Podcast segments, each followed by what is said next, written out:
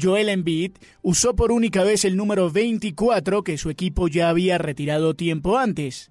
Embiid pidió permiso, usó el dorsal y además, con un guiño del destino, marcó 24 puntos. La noche de la NBA quedó marcada por una gesta deportiva y es que Devin Booker de los Phoenix Suns se convirtió en el jugador más joven de la historia de la NBA en alcanzar los 7000 puntos con apenas 23 años, superando así al propio Kobe Bryant. Mientras esto pasaba, Shaquille O'Neal, compañero y amigo de Bryant, salía del Staples Center de Los Ángeles y le pedía a los fans que estaban ahí corear el nombre de la estrella.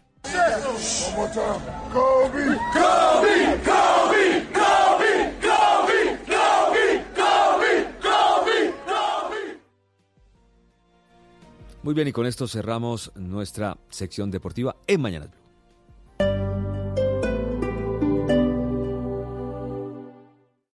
Esta es Blue Radio. Sintonice Blue Radio en 89.9 FM y grábelo desde ya en su memoria y en la memoria de su radio. Blue Radio, la nueva alternativa. Los personajes en Mesa Blue. Iván Darío González, ministro de Salud encargado. ¿Cuál es el panorama frente al coronavirus en Colombia? Nosotros no estamos haciendo cosas que se han hecho en otros lugares. Por ejemplo, toma de temperatura a todos los pasajeros que se bajan. Y no lo estamos haciendo porque no hay evidencia que soporte una decisión compleja como esa en aeropuertos grandes como los nuestros. La doctora Adriana Jiménez es médica epidemióloga, es magíster en control de infecciones. Evitar contagiar de un microorganismo que se transmite por vía aérea no es tan sencillo. ¿Qué podemos evitar? Oiga, ustedes, ustedes se están vacunando contra la influenza y eso sí lo podemos evitar y hay una vacuna. Estas cosas que pasan nos permiten la oportunidad de hablar de, de otras cosas, ¿sí? Que podemos contener y que sí podemos hacer. Que no se acabe su día sin escuchar Mesa Blue, lunes a viernes, 8 pm, Blue Radio y bluradio.com. La nueva alternativa. Lo más difícil era comenzar. Ahora que empezaste, no lo dejes atrás. Inscríbete con el 35% de descuento en los cursos de compensar en patinaje y fútbol en las sedes calle 220 y Autopista Sur y cursos de natación entre semana en la sede calle 220. Conoce horarios y más en deportes.compensar.com. Aplican términos y condiciones. Vigilado Super Subsidio. Hoy en Blue Radio. Hola amigos de Blue Radio, les habla Marcela Gallego y esta noche voy a hacer el papel de entrevistada en Bla Bla Blue. La función empieza a las 9 de la noche y vamos a hablar de todo, porque la palabra es mitad de quien la pronuncia y mitad de quien la escucha. Ya lo saben, nos hablamos esta noche a las 9 en punto en Bla Bla Blue. Bla Bla Blue, conversaciones para gente despierta, de lunes a jueves desde las 9 de la noche por Blue Radio y bluradio.com. La nueva alternativa.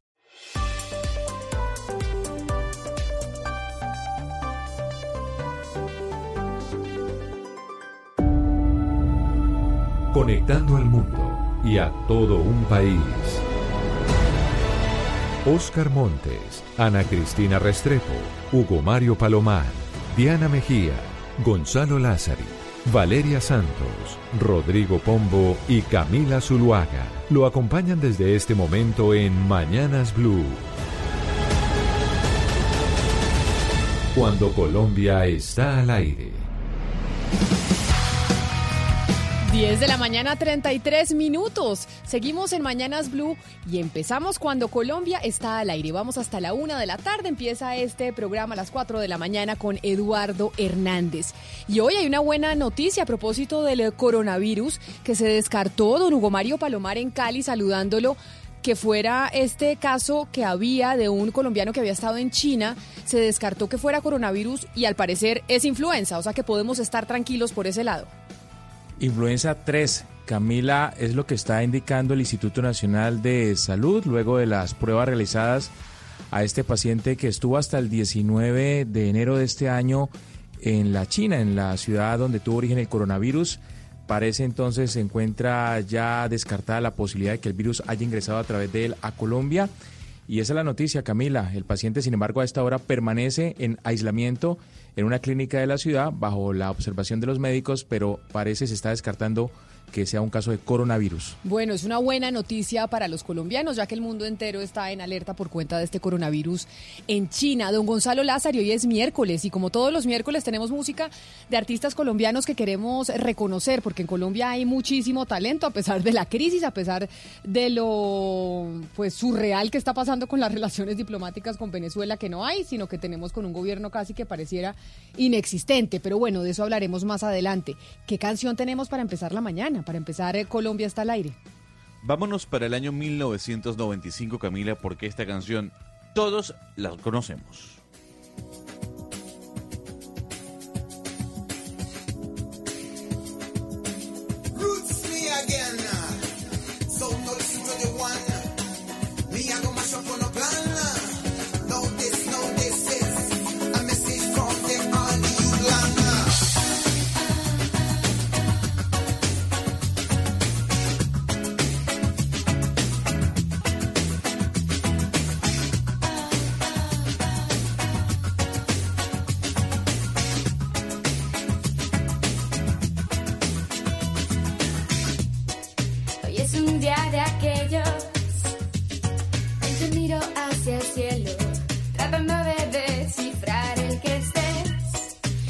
Clásico de Shakira, sin duda alguna, de pies descalzos, ¿no? Esta canción era de, de su disco amarillo que la lanzó al estrellato en, en Colombia y diría yo que en América Latina.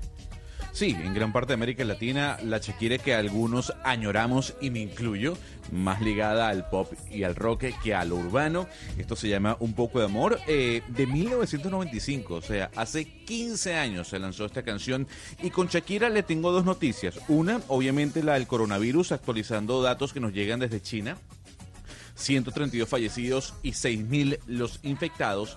Y la otra tiene que ver con la economía, Camila, porque Boeing, usted sabe que sigue viviendo una, una mala época gracias a estos MAX 737 eh, que están parados luego de los dos accidentes que involucrarán a este tipo de aviones. Pues Boeing ha anunciado por primera vez en dos décadas pérdidas anuales y las pérdidas superan los 19 mil millones de dólares. Y es que Boeing, Camila, no sabe qué hacer con esa cantidad de aviones Boeing MAX 737 que están parados sin facturar. Don Gonzalo, le digo una cosa, acá me está corrigiendo un oyente y me dice que no son 15 años, sino 25 años. 25 años de esta canción. Estamos mucho más viejos de lo que creíamos. Porque yo decía, ah, 15 años, no tanto. Sí, estamos, estamos más viejos de lo que creíamos. Eh, esta canción ya es un clásico, Oscar. Go- Gonzalo se cree de 15 de pronto, ¿no? De pronto es que Gonzalo se cree de 15. De pronto. No, yo, soy, yo- yo- yo soy humanista, señor. Yo de matemáticas no sé mucho. Entonces, obviamente, tiendo a fallar en cuanto sumas y restas. No, Por eso pero me fui en por sumas y humanidades. restas, Gonzalo, no, tampoco. Hay- hay- En humanidades igual tenemos que saberle escri- em, sumar y restar. Bueno, pero, pero soy más humanista que contador. Entonces, bueno, tiendo en- a, a- a confundirme con las sumas y las restas, Camila. Pido perdón. Oiga, Como pero lo felicito Maduro, porque pido perdón. escuchar a Shakira siempre es muy bueno, muy grato, eh, porque se trata de una artista con un talento enorme, gigante. Sin duda, la Shakira versión 95 es una Shakira, pues obviamente que estaba con toda la fuerza, empezando su carrera que la tiene hoy en día sitiada en, el- en los mejores lugares de la, del pop. Pero, pero esa canción además es una canción muy linda. Lo felicito de verdad, Gonzalo. Un día esto nos, nos sorprende con un clásico vallenato, ¿no? Pues obviamente usted está emocionado porque Shakira, eh, Shakira es de Barranquilla, ¿no? Entonces, obviamente le traigo a Shakira y usted se emociona. Pero si le traigo un cantante de bota, ahí sí le casca, ¿no? No, no crea, no crea, no, no, no, por supuesto que también. Shakira soy cachaco. Todos nos emocionamos Sí. con, eh, con Shakira, así seamos costeños, caleños, lo que sea. Esta mañana y desde hace ya varias, hace ya un par de días, estamos hablando de la tragedia de lo que sucedió en Bogotá con una mamá que compró un, eh, un medicamento y resulta que fue a comprar ese medicamento y le dieron otro completamente distinto. Había comprado un medicamento para purgar a sus hijos y en la farmacia le dieron por equivocación tramadol. Y ese tramadol ella se lo dio completo a sus dos niños y resulta que los dos niños fallecieron. Pero hay otro caso que se ha reportado de una equivocación en la venta de ese medicamento que pensando que era el purgante terminan vendiendo tramadol. Y por eso, pues aquí nos hemos preguntado qué necesita estudiar una persona que vende medicamentos. Porque puede haber confusiones, puede haber medicamentos que vienen mal envasados, etcétera, etcétera. ¿Y qué necesita estudiar, qué necesita saber una persona que le va a vender a uno un medicamento cuando uno va a una droguería? Por eso nos acompaña Alba Rocío Rueda, que es la directora ejecutiva nacional de Asocoldro. ¿Y qué es Asocoldro? Pues la Asociación Colombiana de Droguistas, para que nos diga, cuando vamos a la droguería, cualquiera nos puede entregar un medicamento, no tiene ningún tipo de preparación. Doctora Alba Rocío Rueda, mil gracias por, eh, por atendernos. Bienvenida a Mañanas Blue. Bueno, muchísimas gracias. Muy buenos días. Ahora, con esto que está pasando, que ha sido una tragedia, que el, el país entero ha estado conmocionado por cuenta de lo que está viviendo esa familia y esa mamá que terminó con sus dos niñitos muertos por cuenta de la equivocación en, en un medicamento, uno se pregunta, ¿qué es lo que tienen que estudiar? ¿Cuál es la preparación de aquellas personas que le están vendiendo a uno los productos en la droguería? Bueno, eh, realmente frente a la droguería eh, no puede estar cualquier persona. Una droguería es, es un establecimiento eh, que requiere del cumplimiento de muchos requisitos. Entonces empecemos con el recurso humano. La persona que está al frente de la droguería que debe dispensar tiene que ser o regente en farmacia o expendedor de medicamentos o químico farmacéutico. O sea, no puede ser un mero vendedor, no. Porque es que el droguista no es un solo vendedor de frascos, eso era hace 50 años. En este momento debe ser dispensador y para ser dispensador debe estar formado, estar capacitado. Entonces, esos son los requisitos. Expendedor de medicamentos, químico, farmacéutico o regente, o regente en farmacia. Sí, lo que Y- pasa, doctora, lo que pasa, doctora, es que, eh, claro, existen cadenas de droguería en Colombia reconocidas, pero también siguen existiendo en ciudades y municipios las, las droguerías de barrio, las farmacias, en donde el farmacéutico de toda la vida es el que termina formulándole a la señora que vive allí o, a, o a los, a, los vecinos del barrio qué es lo que toman y qué es lo que no toman. Pues ese no es el problema, miren. Eh, todas las droguerías están ubicadas en un barrio y las llaman droguerías de barrio, pero cualquier droguería, así sea de cadena, está ubicada en un barrio. Esto es para ir ya contextualizando el tema.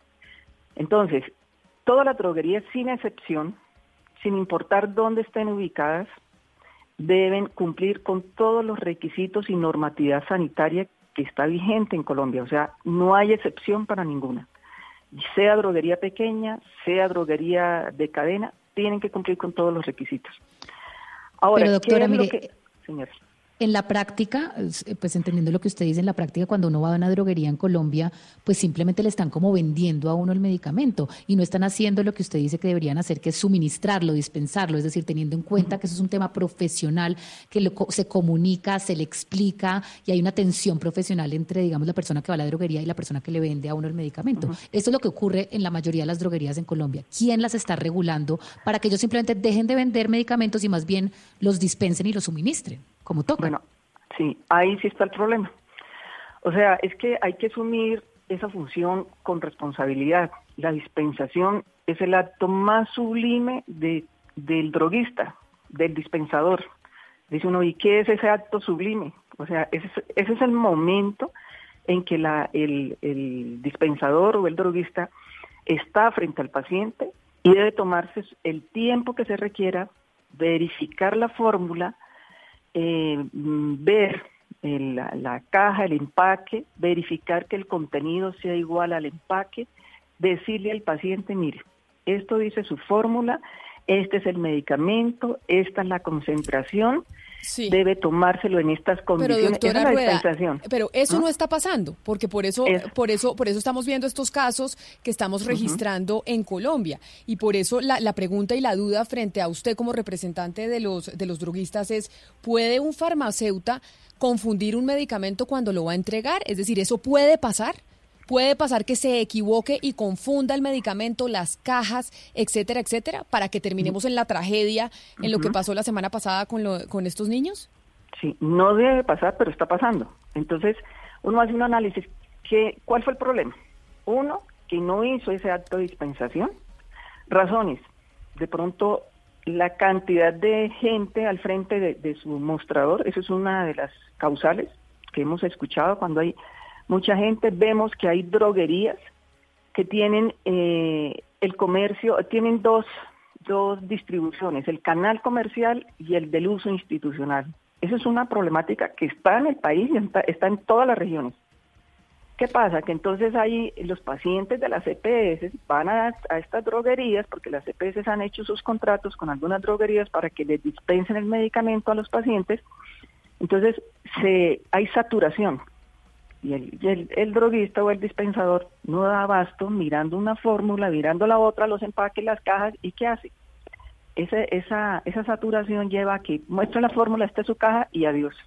Y el acto de dispensación se queda, no Uy, lo va a hacer. Uy, uy, doctora Rueda, pero pues esa respuesta que yo sé que es muy sincera me deja muy preocupado porque pues no solo es que haya pasado de manera excepcional y en un punto muy específico, quizás por falta de preparación o por cantidad de, de clientes, sino que usted dice que sigue pasando. Y yo ahí quiero entonces indagar sobre dos cosas, el empaque y el etiquetado de cada uno de los empaques, porque uno podría pensar que con una nación que prácticamente, gracias a Dios, ya desterró totalmente en analfabetismo, todo el mundo sabe leer, de tal manera que si el droguista entregó mal un medicamento, por lo menos haya una serie de advertencias grandes en el empaque y en el etiquetado que impidan que la mamá le entregue el medicamento incorrecto a sus hijos.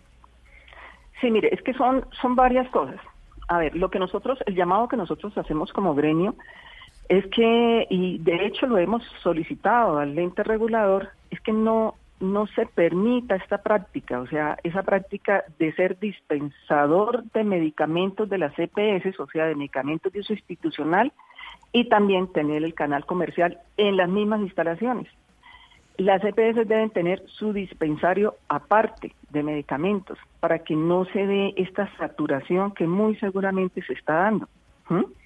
Entonces, esta es una de las situaciones. Ahora, miremos un poco el tema de que vemos que el, error que ha habido se ha dado con el tramadol.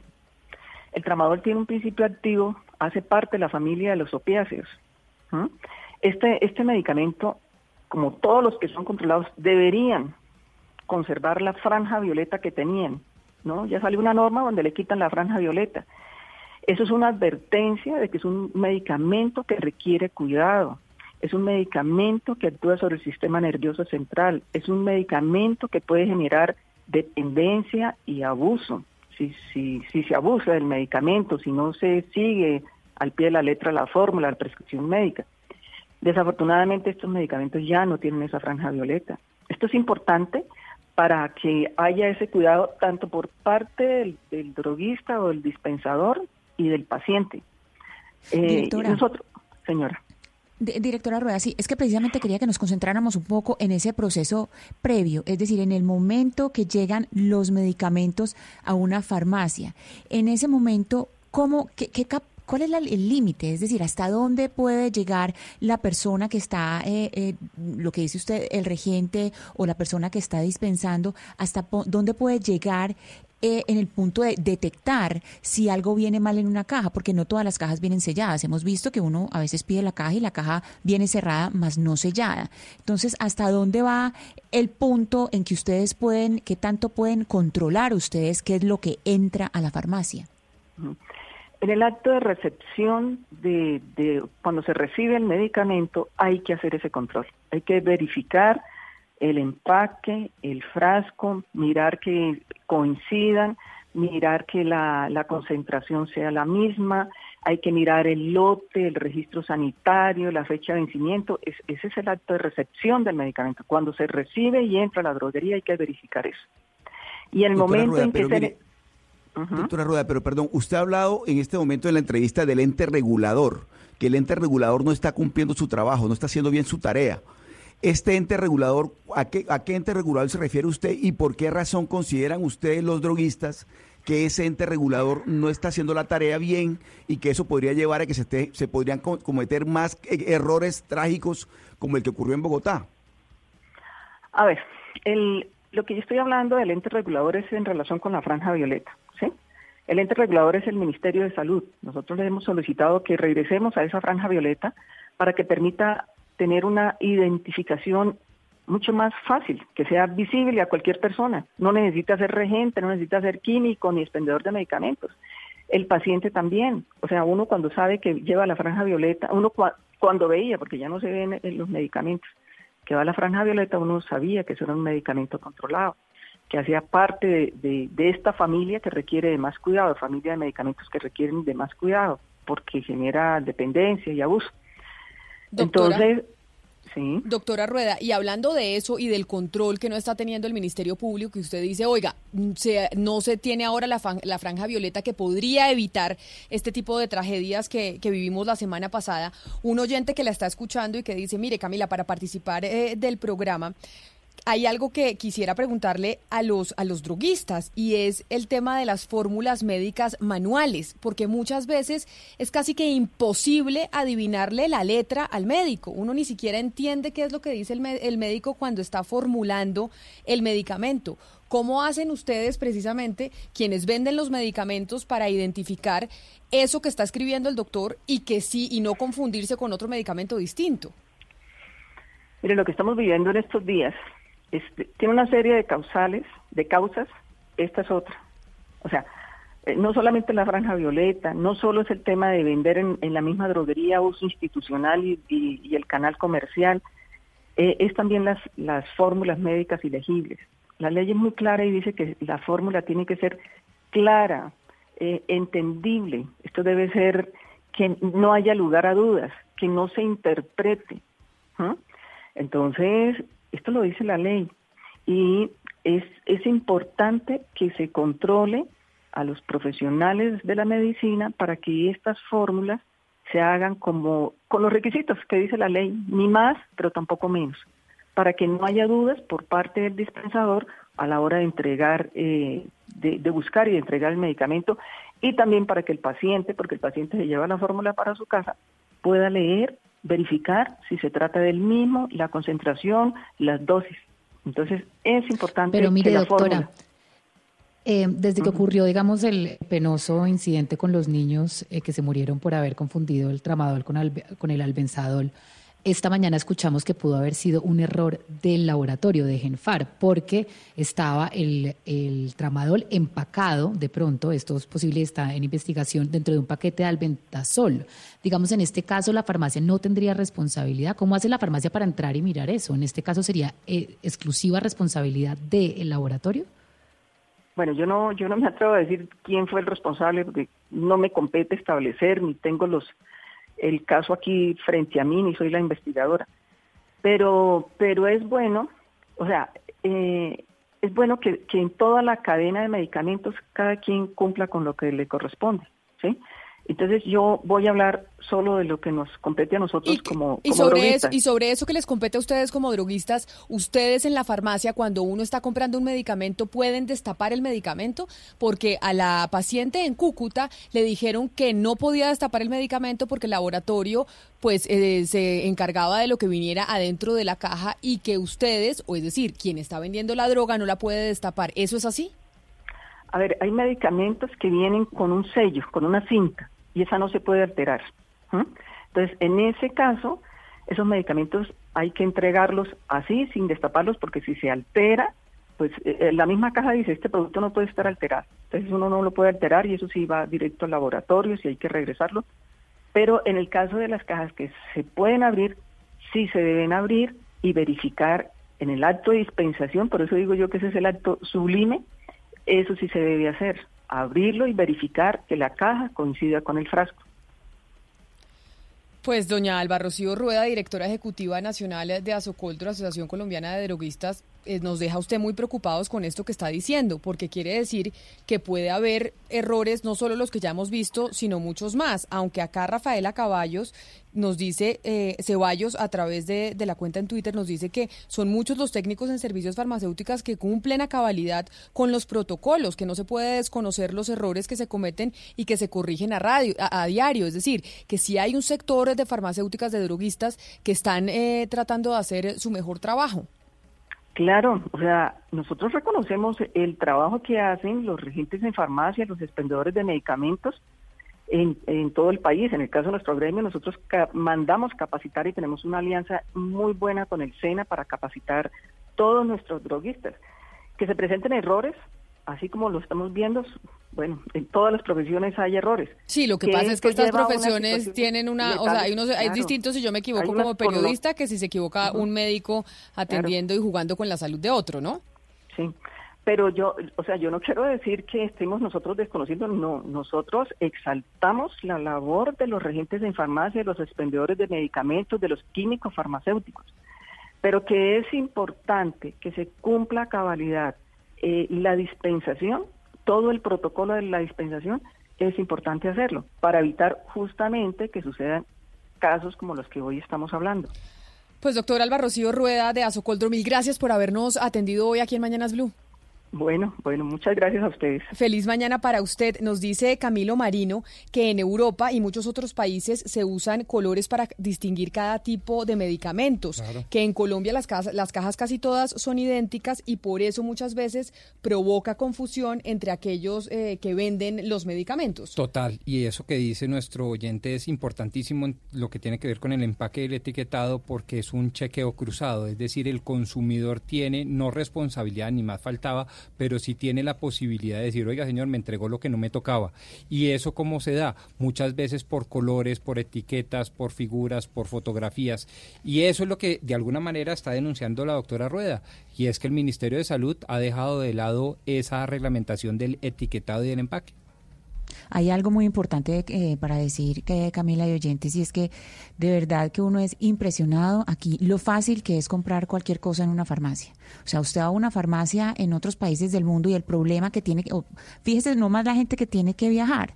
La gente que tiene que viajar, lo primero que empaca es lo que me tengo que tomar si me pasa esto, aquello o aquello, porque comprar un medicamento es supremamente difícil, porque usted necesita una fórmula, si es una fórmula de Colombia tiene que ser validada, a usted le preguntan eh, por el sello del doctor, es decir, cuando usted entrega la fórmula de verdad, hay como un contacto entre el farmacéutico y el paciente en que hay un, un nivel de, es decir, un nivel de comunicación en que el farmacéutico le está proporcionando una información importante al paciente y el paciente también al farmacéutico para que no haya este tipo Pero- de errores.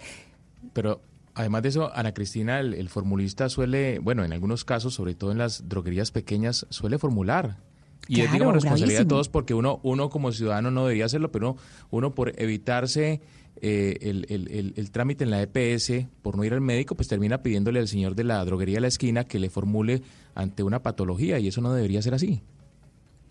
Sí, y además ahí hay algo, algo más, y es que muchas veces, como los medicamentos que vienen de casas farmacéuticas, digamos, eh, y que son dentro, que están dentro del rango de la medicina tradicional, algunos necesitan fórmula. Uno ve que hay eh, farmacéuticas que lo que hacen es decir, mire, usted para esto necesita fórmula, pero venga, yo le recomiendo esto que es homeopatía, que también los tienen en las, en las farmacias. Entonces, sí. eso de no tener la línea clara entre lo que es un medicamento homeopático y un medicamento de medicina tradicional, es decir, que, que ha pasado dentro de unos procesos, claro que se supone que todos los que venden están Sí. aprobados, están aprobados por INVIMA, pero ahí, ahí hay muchas preguntas detrás de, de esto que estamos viviendo, Camila. No es solamente que, que haya un medicamento que está en la caja equivocada. La pregunta sobre lo, lo que se hace en las farmacias es muy amplia y muy riesgosa, me parece a mí. A propósito de lo que preguntaba Valeria sobre si se habría equivocado el laboratorio Genfar, Genfar acaba de enviar un comunicado de prensa a la opinión pública sobre ese caso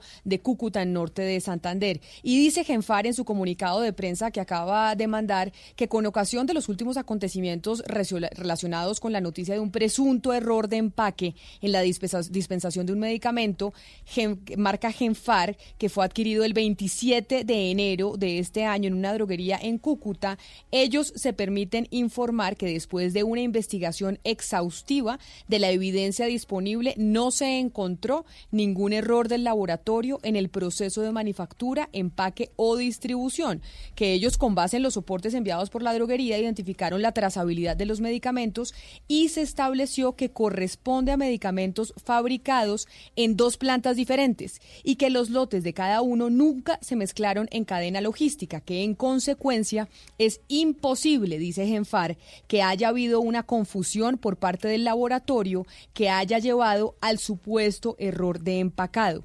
Y dice que en Genfar están en plena pues disposición de compartir toda la información que requieran las autoridades competentes. Es decir, dice Genfar en su comunicado, después de hacer las investigaciones, eso de Cúcuta Valeria no es responsabilidad del laboratorio, siguiendo la trazabilidad no se empacó mal desde las plantas de Genfar. Es lo que dicen. Pero quizá entonces de pronto hay dos alternativas. Uno, que fue adulterado, obviamente no desde el laboratorio origen. O dos, que es un, o podría llegar a ser un eh, remedio pirata o qué. No sé, pues eso es lo que tendrán que definir las autoridades, pero como se hablaba y precisamente por eso Valeria le preguntaba a la, a la doctora Rueda de Azocoldro y es pudo haber sido equivocación del laboratorio que empacaron mal los medicamentos y Genfar acaba de comunicar y dice no. y dice no acabamos de hacer acaban de, de enviar esta comunicación enviamos eh, hicimos la investigación pertinente y no hubo equivocación en el empacado de estas medicinas ya tendrán que hacer, hacer otras averiguaciones Las otras autoridades, investigaciones las claro. autoridades para saber qué fue lo que pasó Claro, porque el tema es demasiado delicado, es que ya son tres casos, ¿no? Es que hay otro en Tumaco. la el doctora- tema es que es demasiada coincidencia entonces que estas tres cosas hayan ocurrido en menos de un mes y ya haya unas víctimas fatales de unos menores de edad. Entonces sí, las autoridades tienen que poner esto como prioridad. Ojalá ya tengamos ministro de salud, eh, digamos, eh, firme, porque no, esto no puede seguir en la interinidad. Esto es muy grave lo que está pasando Pero, y se requiere de todas las autoridades para mirar qué está ocurriendo.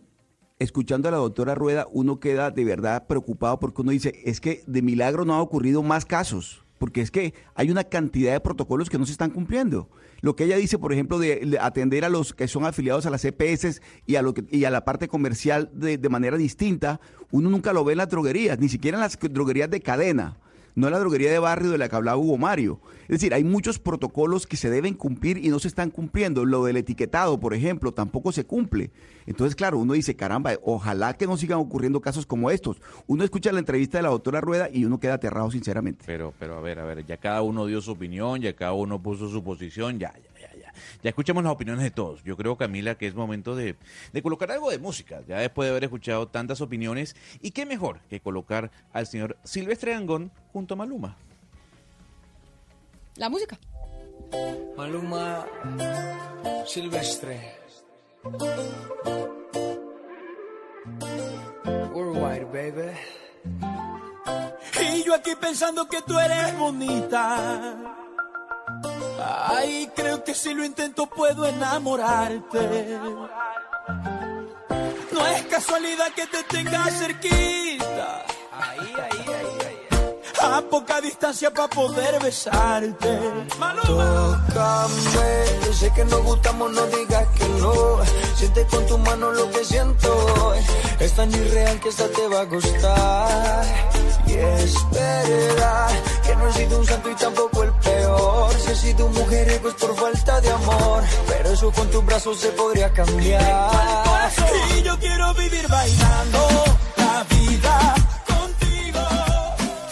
Ayer lo pensé, Hugo Mario Palomar, porque empecé a leer ese libro de Padura que le dije que había llegado a mis manos sobre la salsa. Y cuando lo Sí. termine se lo voy a prestar a usted y se lo voy a prestar también a Gonzalo Lázari, porque usted por ser salsero, por ser de Cali, se lo tiene que leer. Y Gonzalo por ser melómano también.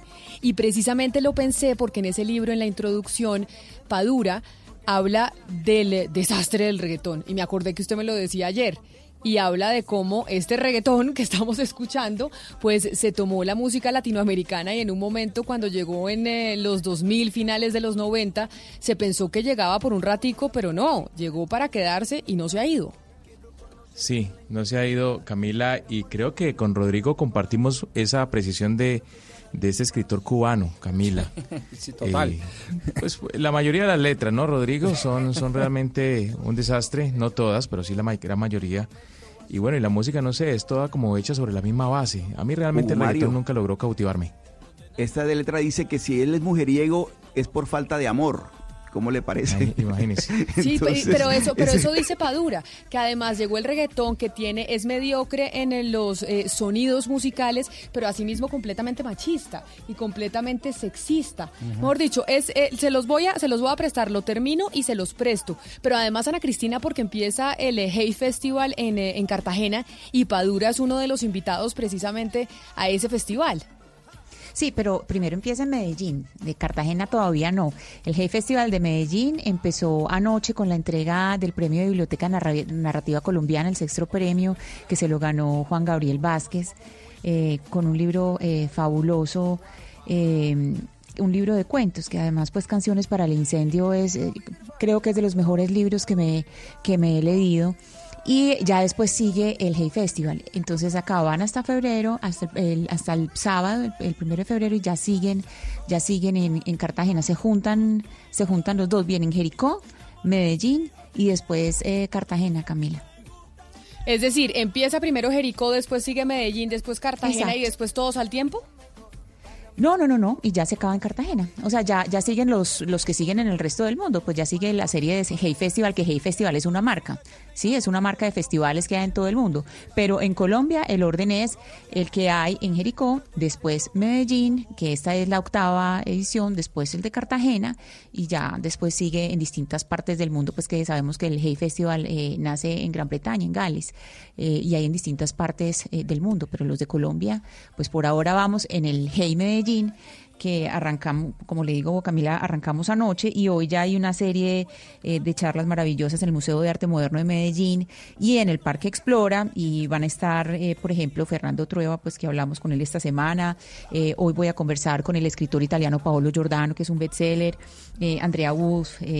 vamos a hablar del, fa- del famoso libro de, Chiribiquete, del que tanto se ha hablado por estos días de Carlos Castaño Uribe. Y bueno, distintos escritores y, y personajes del cine y del arte van a estar en la ciudad. Entonces estamos muy felices porque el Hey Festival está primero con nosotros y ya después se van para Cartagena. Que en Cartagena va a estar, por ejemplo, eh, Margaret Atwood, que es eh, tal vez de, las mejores escritoras que hay, Ida Vitale, bueno, una serie de personajes eh, maravillosos. Va a estar delicioso. Cualquiera de los tres Hey Festival que hay aquí en Colombia son eh, deliciosos. Pues sí, vamos a ver si logramos eh, hablar. Por ejemplo, yo que estoy encarretada con ese libro, vamos a ver si logramos eh, tener a Padura desde el Hey Festival en Cartagena, que es con el que se termina esta, mm, pues este recorrido por los Hey, que como usted dice, empieza en Jericó, pasa por Medellín y llega a Cartagena. Valeria, metiéndonos en la política un poco, ayer y digamos que esta semana, pues el, eh, el revuelo que ha generado eh, revivir las 16 curules de las víctimas en el país no ha sido menor. ¿Qué es lo que está pasando con eso de las 16 curules? Porque yo creo que muchos colombianos pues no entienden exactamente qué es lo que pasa. Dice el presidente del, Congreso, Lidio García, que está pensando en revivir esas, 10, esas 16 curules. Pero esas 16 curules, ¿de dónde vienen? Pues mire, Camila, les voy a explicar un poco de dónde vienen. Eh, en el acuerdo de paz firmado pues, por el Estado se negoció crear 16 curules nuevas para las víctimas en la Cámara de Representantes. Por esta razón, en el 2017 se trató de hacer una reforma constitucional en el Congreso, pero se hundió porque supuestamente no se alcanzó el quórum necesario. En ese momento, eh, Efraín Cepeda, que era el presidente del Senado, dijo que iba a archivar la reforma constitucional que creaba estas curules para las víctimas porque no se había alcanzado el quórum. En ese momento hay que recordar que en el Congreso había cuatro senadores en la cárcel. Eh, estaba creo que el ñoño Elías, Musa Besaile y eh, Álvaro Ashton y no me acuerdo cuál era el otro. Entonces, en este momento la discusión fue si se tenían que contar para las mayorías estas sillas vacías o si no. En ese momento la discusión se dio, fue muy álgida, pero se decidió archivar la reforma por medio de un acto administrativo. Después de pasó un tiempo y este, el año pasado la Corte Constitucional puso un poco las cosas en claro. Revisó, digamos, el trámite de las objeciones de la JEP y dijo que para el quórum no se podían tener en cuenta las sillas vacías. Esto lo que hizo fue darle la razón a los que se habían quejado del archivo, digamos, de, de, de las, de las curules de paz. Esto, digamos, después le dio la razón ahora a Lidio García para poder revivir el acto administrativo que les había archivado hace dos años. Lo que pasa es que hay todo un tema, Camila, jurídico. Primero, porque no se sabe si es claro que uno pueda revivir un acto administrativo que ya estaba, digamos, archivado hace dos años. Segundo, si, si en, realidad esta sentencia de la Corte establece ese quórum o no. Y ahora lo que se, se va a ver es que va a haber una audiencia el lunes por parte del Consejo de Estado para decidir y escuchar a Lidio García y para ver si se puede revocar eh, el acto administrativo o no. Entonces es un, en enredo jurídico un poco denso, pero muy importante porque se crearían 16 curules nuevas en el Congreso de la República de Colombia. Pero además 16 curules en el Congreso de la República de Colombia que podría cambiar un poco las mayorías, las mayorías eh, contra el Claro. gobierno o en favor del gobierno. Porque no solo son nuevas, sino son adicionales. Son adicionales. Adicionales. Y por eso, Exacto. por eso está con nosotros en comunicación el eh, senador del Polo Democrático, Iván Cepeda. Senador Cepeda, bienvenido. Eh, muchas gracias, es un gusto estar con ustedes a esta hora. Pues mire, como esto de las 16 curules, como explicaba Valeria, se hundió en el 2017, fue noviembre más o menos de 2017, pues a la gente se le olvidó un poco que esas 16 curules estaban por ahí y que podrían revivirse en el Congreso de la República. Esas 16 curules, en caso de revivirse, que son para las víctimas, ¿cómo se escogería, doctor Cepeda, quién obtiene cada una de esas curules? Es decir, ¿cuál es el mecanismo y quiénes serían las personas que llegarían al Congreso? Bueno, como bien se ha dicho, este es un punto neurálgico de los acuerdos de paz, porque eh, el acuerdo de paz no solamente creó eh, una participación política para quienes dejan las armas, sino también se ocupó del problema de los territorios que han sido golpeados históricamente por la violencia. Y para crear un mecanismo de participación para esas poblaciones de origen rural, eh, que han sido las más olvidadas por parte del Estado, eh, el acuerdo de paz previó que se crearan 16 circunscripciones en esas zonas en las que eh, se realizaran por dos periodos elecciones que pudieran darle una representación en la Cámara. ¿Y quién? Y pero doctor en, en Cepeda, el proceso del esas- debate... sí, discúlpeme en la del interrupción. debate. Pa- pa- para ir entendiendo, en ese, en en esa, eh, cuando se crean esas circunscripciones, esas 16 curules nuevas para las víctimas, el proceso de selección de quién va a ocupar cada una de esas curules, ¿cómo se hace? Es decir, ¿quién define que una de esas 16 curules es para cierto grupo de víctimas, otra para otro grupo de víctimas, etcétera, etcétera?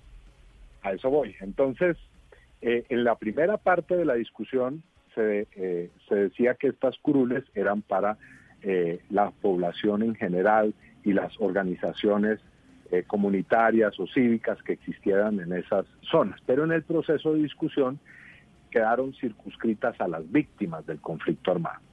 Ahora, ese universo eh, está claramente delimitado eh, por las víctimas que están debidamente registradas ante el sistema que ha creado precisamente el Estado para ese fin. Hay un registro nacional eh, en el cual están eh, más de 8 millones de personas que eh, pues han mostrado su condición de víctimas ante la unidad de víctimas que existe. Ahora, obviamente de ese universo no todas podrán participar en estas elecciones, sino aquellas que cumplan con unos requisitos que muestren su pertenencia a esas 16 circunscripciones o zonas del país.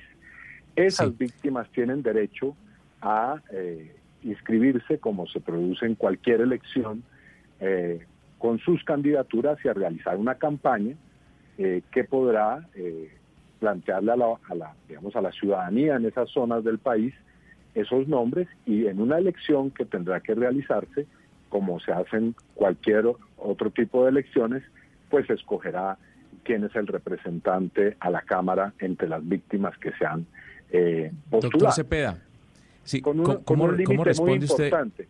Sí, con un límite muy importante y es que los partidos políticos, eh, todos los partidos políticos existentes no podrán mm, hacer parte de esa elección. Queda claramente definido que ninguno de los partidos existentes que pueden tener presencia en esas zonas pueden postular candidatos o candidatas para esa elección. Doctor Cepeda, algunos eh, voceros del uribismo que se oponen a estas 16 curules, pues lo que exponen es que eh, van a surgir esos candidatos de territorios que están hoy sembrados con cultivos de coca. ¿Usted cómo responde a ese argumento de esos sectores uribistas? Bueno, lo primero es que a mi modo de ver es irresponsable estigmatizar a una población entera eh, por el hecho de que en los territorios donde eh, pues tenga lugar esta elección haya ese tipo de cultivos u otros factores. No es solamente que allí hay cultivos de coca, sino que allí también están las condiciones de pobreza, de exclusión social más graves que hay en el país. Ahora, eh, eso no puede significar privar de los derechos políticos a esas poblaciones. Porque si ese fuera el argumento, si nosotros validáramos el argumento de que eh, no puede haber elección en un lugar donde hay cultivos de coca o cualquier otra expresión eh, de ilegalidad, pues sencillamente tendríamos que suspender los procesos electorales en, en, digamos, en una buena parte del país, porque no son solamente en esos 16 territorios donde se presentan estos fenómenos.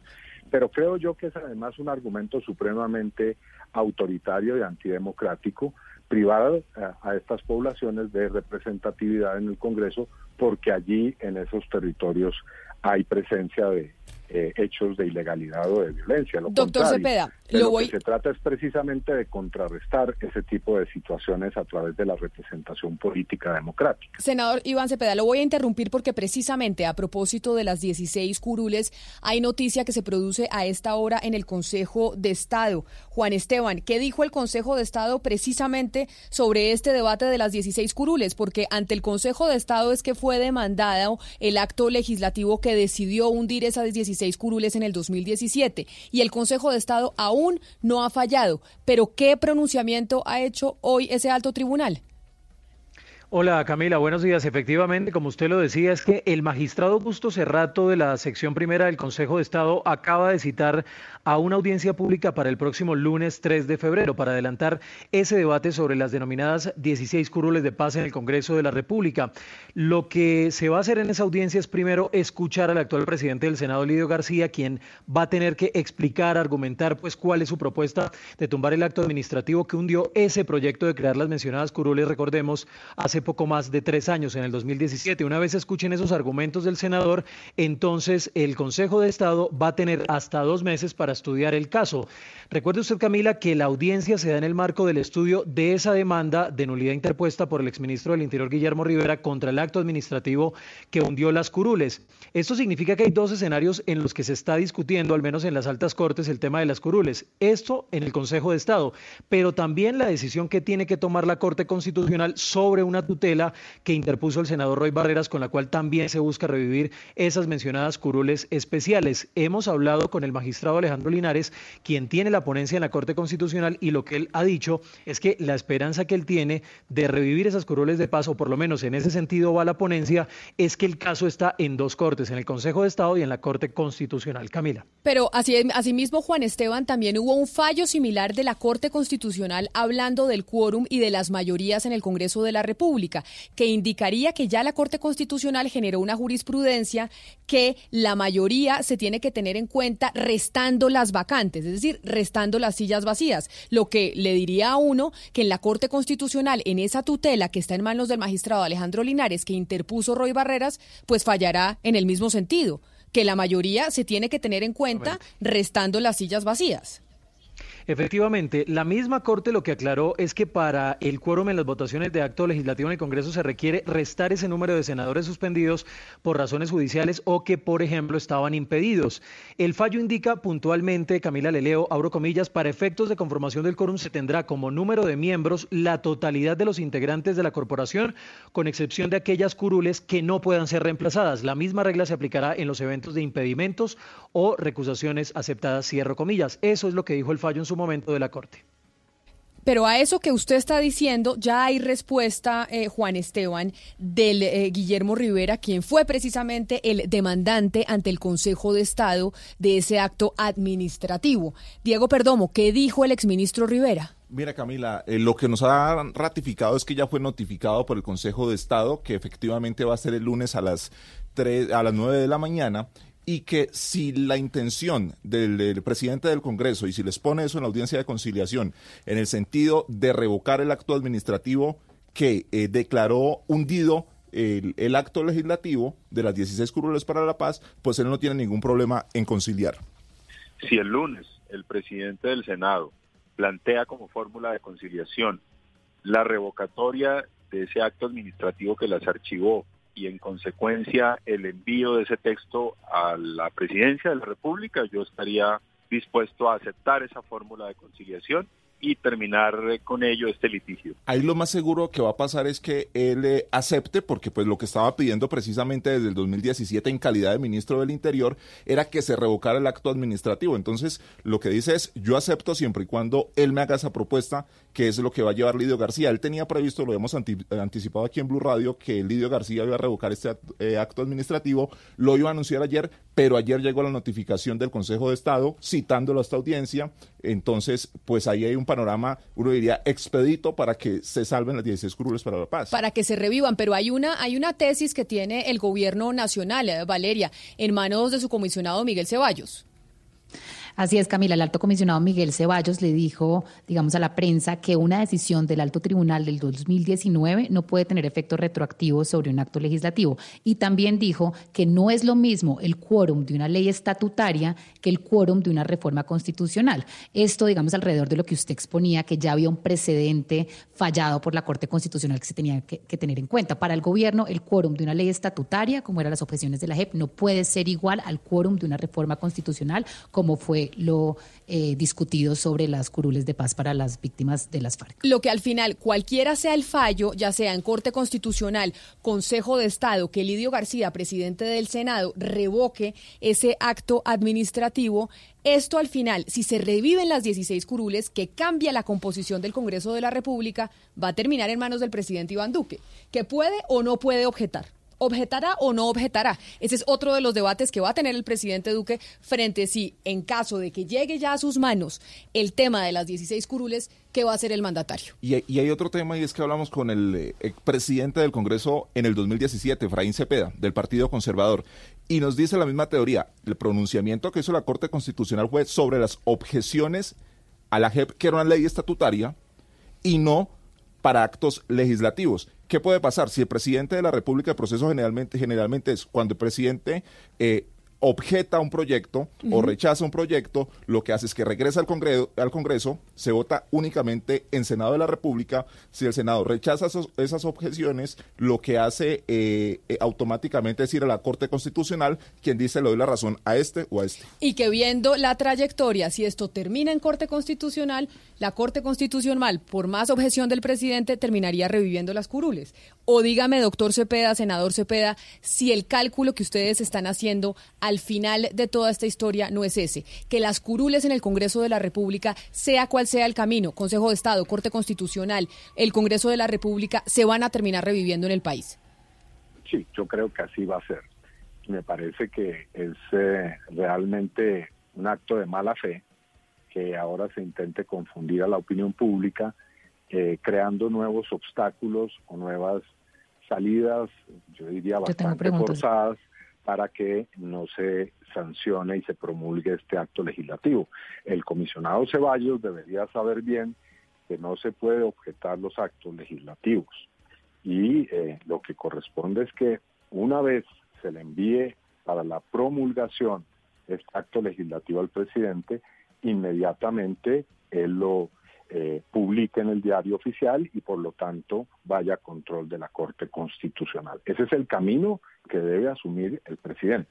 Ahora, siempre es posible violentar la Constitución y buscar eh, medidas dilatorias o acciones dilatorias. Ya lo vimos con las objeciones a la ley estatutaria eh, para, para eh, eh, esquivar la implementación del acuerdo de paz. Pero eso es actuar de mala fe, por supuesto. Muy, muy en entredicho las afirmaciones, pero no quiero entrar en ese debate, senador Cepeda. Eh, sí quiero volver sobre el origen de esta entrevista, porque entiendo que el origen de estas 16 circunscripciones especiales es precisamente el acuerdo del doctor Santos y la FARC.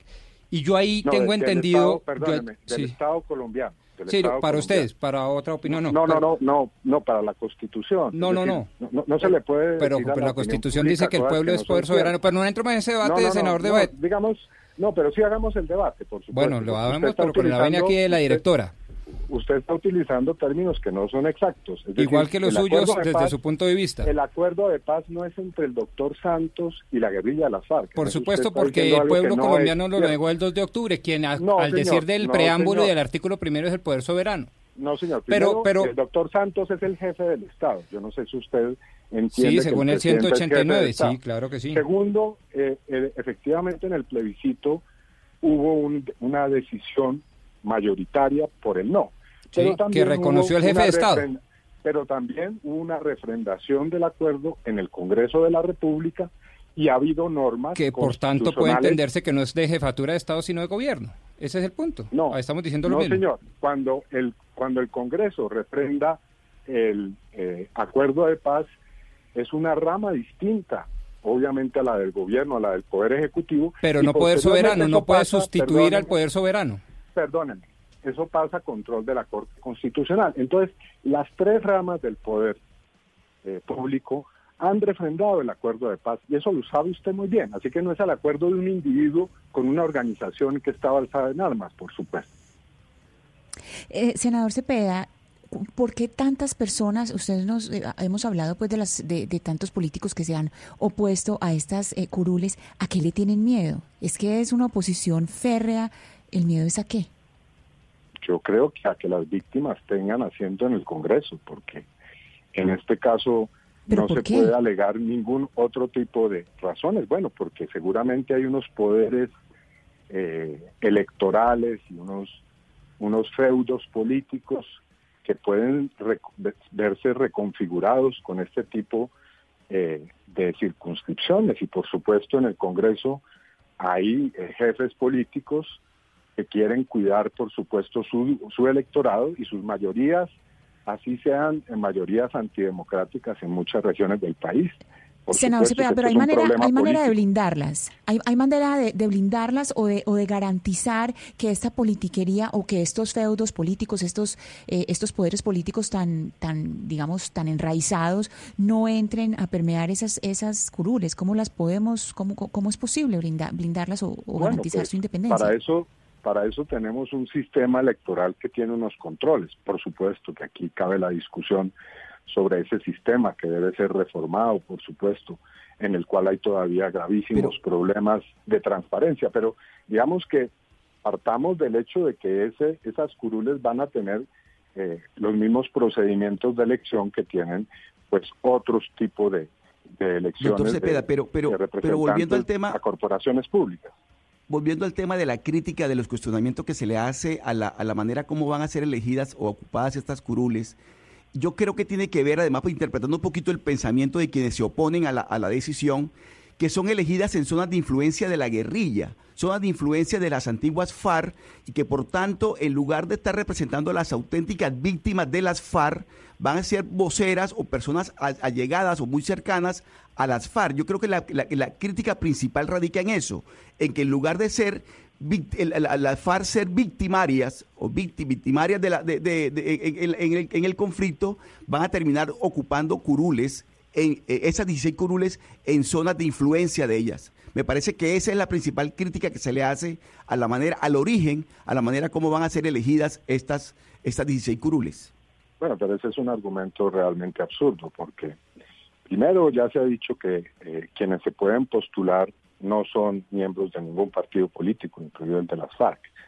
Eh, pero también si uno ve los resultados electorales de las últimas, por ejemplo, elecciones que tuvieron lugar en, en el mes de octubre pasado, pues realmente los resultados que obtuvo el partido FARC muestra que ahí no son, bueno, en esas zonas no está ninguna influencia determinante de ellas. No necesito explicar esto.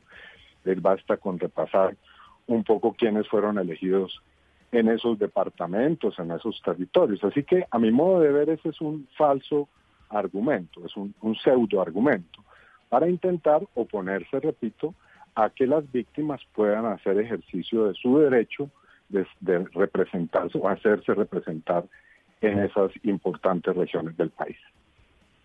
Pues, senador Cepeda, queríamos entender sin duda alguna qué era lo que estaba generando este revuelo político, que no es menor y es importante que los eh, ciudadanos lo entiendan por cuenta de que la composición del Congreso de la República cambiaría. Y el Congreso de la República es precisamente la representación ciudadana dentro del Estado. Y por eso es muy importante entender, en caso de que se revivan, quiénes van a tener esas curules y a quiénes van a representar esas personas que estarán en el Congreso de la República. Así que nos parece importante hablar con usted, además ya conociendo la citación que hizo el Consejo de Estado para el próximo 3 de febrero. Senador Cepeda, mil gracias por habernos atendido hoy aquí en Mañanas Blue. A ustedes, Camila, muchas gracias como siempre.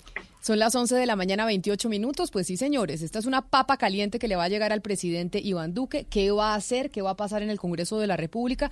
¿Cuánto faltará para que al final estas 16 curules se revivan?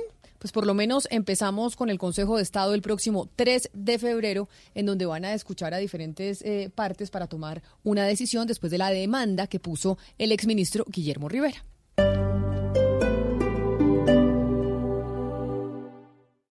Esta es Blue Radio. Sintonice Blue Radio en 89.9 FM y grábelo desde ya en su memoria y en la memoria de su radio. Blue Radio, la nueva alternativa. Una noche para recordar. Pimpinela. Miriam Hernández. Y más artistas. Bogotá, Movistar Arena, mayo 28. Informes y ventas. Tuboleta.com 318-299-5846. Aprovecha hasta el 30% de descuento en preventa hasta el 3 de febrero. Código PULEP AUF 116. Hoy en Blue Radio. Hola amigos de Blue Radio, les habla Marcela Gallego y esta noche voy a hacer el papel de entrevistada en Bla Bla Blue. La función empieza a las 9 de la noche y vamos a hablar de todo, porque la palabra es mitad de quien la pronuncia y mitad de quien la escucha. Ya lo saben, nos hablamos esta noche a las 9 en punto en Bla Bla Blue. Bla Bla Blue. Conversaciones para gente despierta. De lunes a jueves desde las 9 de la noche por Blue Radio y bluradio.com. La nueva alternativa.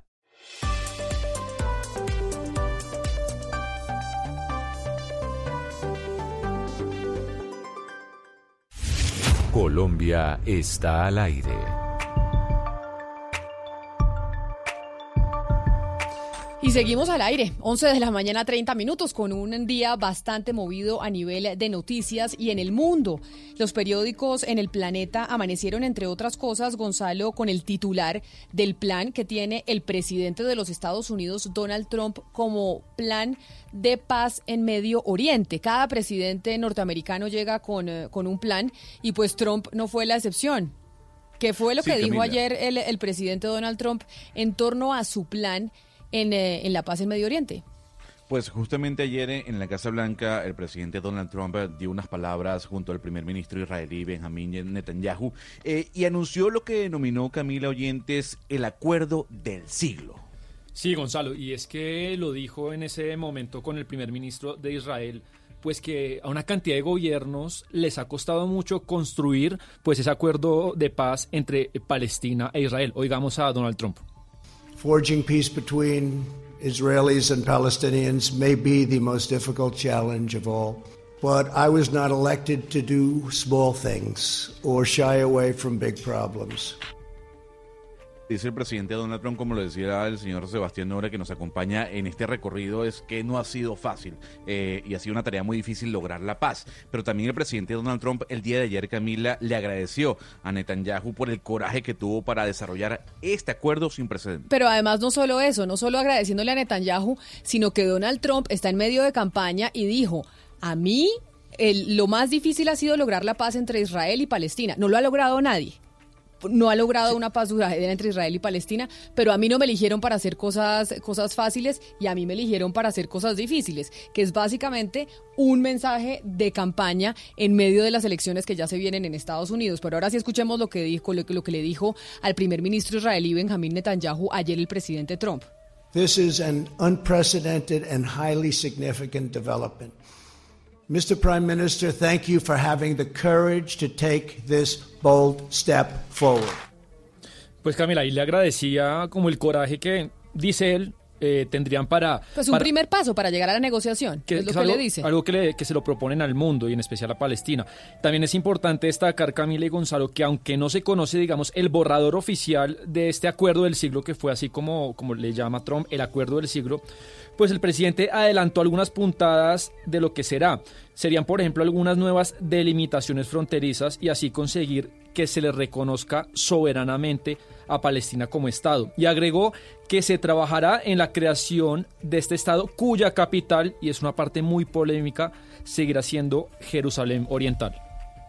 We will form a joint committee with Israel to convert the conceptual map into a more detailed and calibrated rendering so that recognition can be immediately achieved.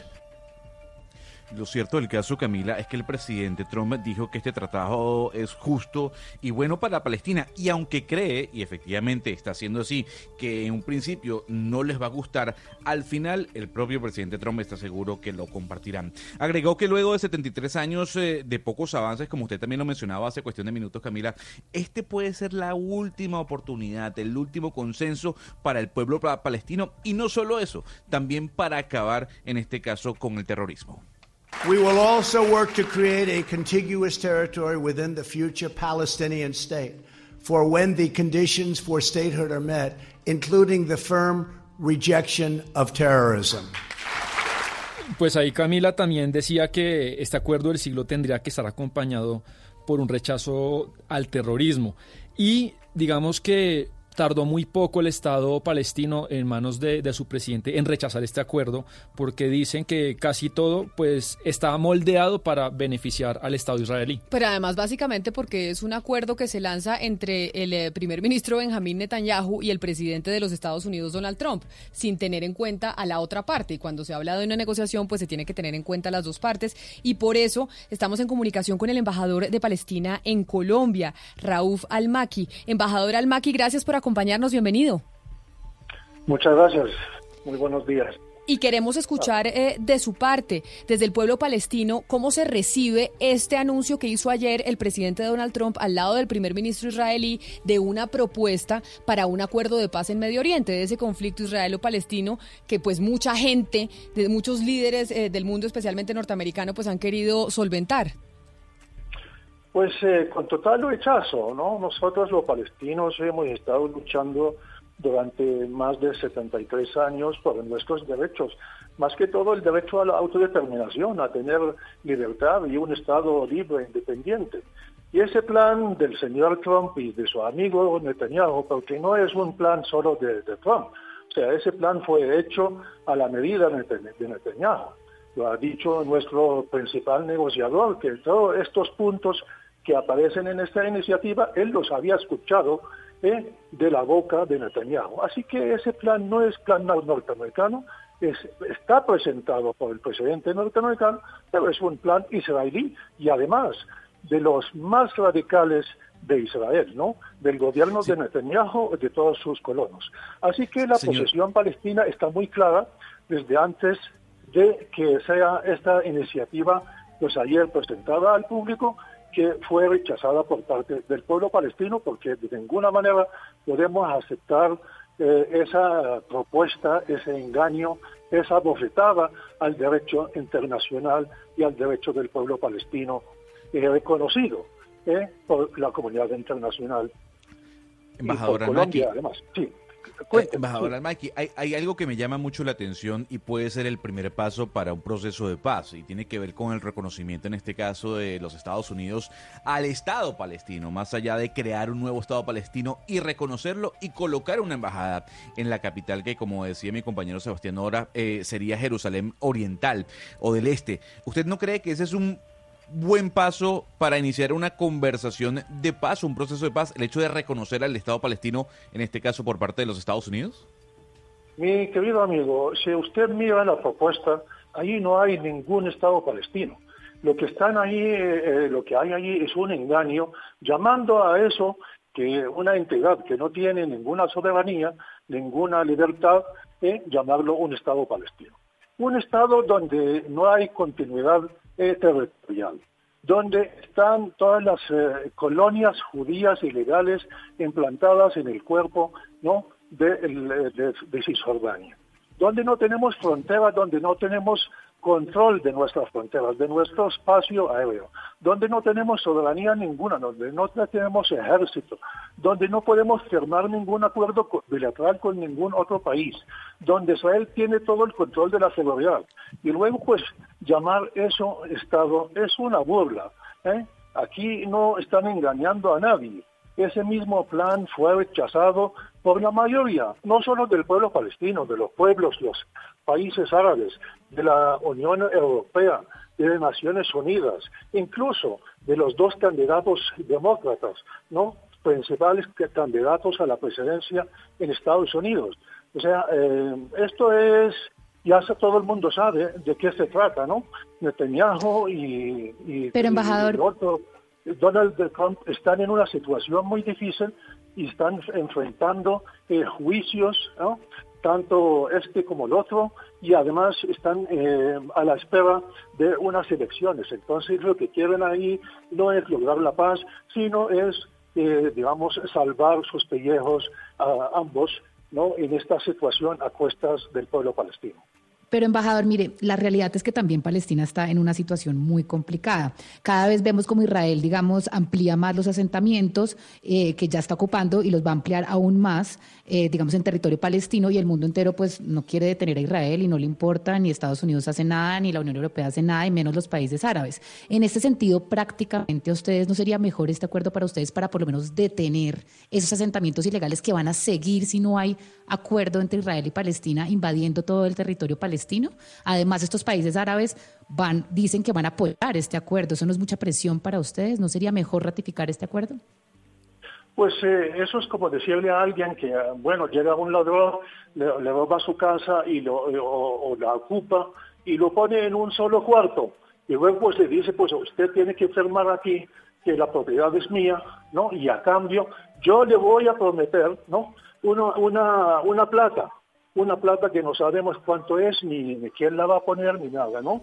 Y entonces uno tiene que aceptar esa injusticia histórica que ha, caído encima del pueblo palestino. O sea, aceptar la bendición no es una característica del pueblo palestino. Hemos eh, luchado, como te he dicho, durante 73 años y estamos dispuestos a seguir esta lucha porque no estamos luchando por nada extraordinario, simplemente por nuestro simple derecho a tener un Estado propio, a ser un pueblo libre. Pero, Estamos viviendo bajo ocupación desde el año 67. Embajador Al-Maliki, pero, pero en, esta, en este conflicto, pues sin duda alguna, tiene que haber una negociación. Entonces, lo que dicen de la contraparte, por ejemplo, desde el pueblo israelí, es que ha habido ofertas mucho mejores, como por ejemplo la de Camp David en el año 2000 o la de Olmert y Abbas en el 2008, y siempre el pueblo palestino ha dicho que no. Entonces, eso es mentira, no, eso no, eso no es verdad. Eso no es verdad. Eso es lo que promocionan ellos a través de su política de, engaño, ¿no? Hacia la opinión pública. Nosotros los palestinos hemos aceptado las negociaciones, pero ¿quién es el que ha estado durante los 25 años de negociaciones eh, eh, exponiendo en nuestra vida eh, y, y reprimiéndola y confiscando nuestra tierra? De acuerdo, Mientras negociaban con nosotros, ellos, ellos confiscaban más en nuestra tierra y construían más ilegales en eh, eh, asentamientos ilegales en nuestro territorio. pero por ejemplo, demuestra que, Israel nunca ha tenido la intención de llegar a una paz con los palestinos, a permitir la construcción de un Estado palestino dentro del territorio palestino ocupado. nosotros aceptamos lo que es el derecho internacional, lo que o aceptamos lo que es el orden internacional, ¿no? y lo que las resoluciones de las Naciones Unidas o aceptamos de que cualquier otro país del mundo puede a la fuerza militar ocupar otro y imponer, imponer sus políticas y hechos consumados en ese territorio. Embajador, pero bueno, por ejemplo, para avanzar, si usted fuese el presidente Mahmoud Abbas, eh, y usted se sentaría mañana, la próxima semana con Trump y con Netanyahu, ¿cuál sería el piso mínimo? ¿Qué sería lo elemental para poder avanzar a una negociación? ¿Qué, sería el límite para sí? Porque, digamos, el ofrecimiento de ayer eh, dobla el territorio del Estado palestino. Entonces, ¿cuál sería su piso mínimo para empezar una conversación? Esto es otro engaño. Lo que están proponiendo es que durante cuatro años, mientras Israel ¿eh? Eh, eh, confisca más tierras y anexa lo que es el Valle del Jordán, el norte del Mar Muerto y todos los asentamientos israelíes ilegales en territorio palestino, con una promesa ¿eh? Que puede ser, si siempre si los palestinos nos portamos bien según Israel y según Estados Unidos, puede ser que Israel conceda algún territorio por ahí en el desierto del Negro, ¿no? Pero son promesas falsas, como todas las otras promesas. Nosotros habíamos firmado un acuerdo, el acuerdo de Oslo con Israel, bajo el patrocinio de Estados Unidos y bajo el patrocinio, es un eh, eh, acuerdo internacional en Naciones Unidas, en toda eh, la Unión Europea, Rusia, China, todo el, el mundo reconoce ese acuerdo. ¿Y quién ha estado violando ese acuerdo? Israel. Israel no se ha retirado del territorio palestino y sigue controlando las vidas de todo el pueblo palestino en territorio eh, ocupado. Más de 5 millones de palestinos estamos viviendo desde hace 53 años bajo ocupación. El mundo tiene que ver eso. Nosotros no estamos reclamando más que la aplicación del derecho internacional. O, o- aplicamos el derecho internacional o, o acá vivimos en una selva donde el más fuerte puede imponer sus leyes. Pero todo esto, todo esto que estamos viendo también hay que enmarcarlo dentro de, dentro de un discurso o dentro de un eh, ambiente preelectoral. ¿Qué tanto cree usted que vaya a afectar para bien o para mal la situación de, Palestina toda esta este ambiente preelectoral en los Estados Unidos? Pues Palestina, como le digo, pues hemos estamos eh, viviendo esa ocupación y seguimos eh, vamos a seguir viviéndola. O sea, Israel simplemente eh, el día de- del domingo van a declarar el Valle del Jordán como parte del Estado de Israel. Van a declarar los asentamientos porque ya tiene lo que es desde Estados Unidos. Entonces nada va a cambiar. Nosotros estamos viviendo bajo ocupación, aunque somos una autoridad palestina autónoma, pero Israel es la que controla nuestras vidas. El mismísimo presidente palestino para salir o entrar de Palestina tiene que pedirle permiso a las autoridades israelíes. Yo mismo para poder entrar a mi ciudad, a Jerusalén, a rezar como musulmán o cristiano, tengo que pe- pe- pedirle permiso a las autoridades israelíes. Eso no va a cambiar. Israel va a seguir ocupando el pueblo palestino, reprimiéndolo y confiscando más tierras. Pero nosotros le decimos a Israel, ustedes están entrando en una etapa donde están aplicando un sistema de apartheid, un sistema racista, y lo estamos viendo, donde va a haber un sistema para los palestinos viviendo bajo la ocupación y otro sistema para los judíos viviendo incluso en territorio palestino. Y ese es el apartheid. Si Israel acepta seguir reprimiendo a 5 millones de palestinos y tratarlos como a los africanos, entonces esa es la opción que ha optado Israel y el mundo y tiene que juzgar Israel y sus crímenes de guerra y crímenes de lesa eh, humanidad que está cometiendo en contra del pueblo palestino.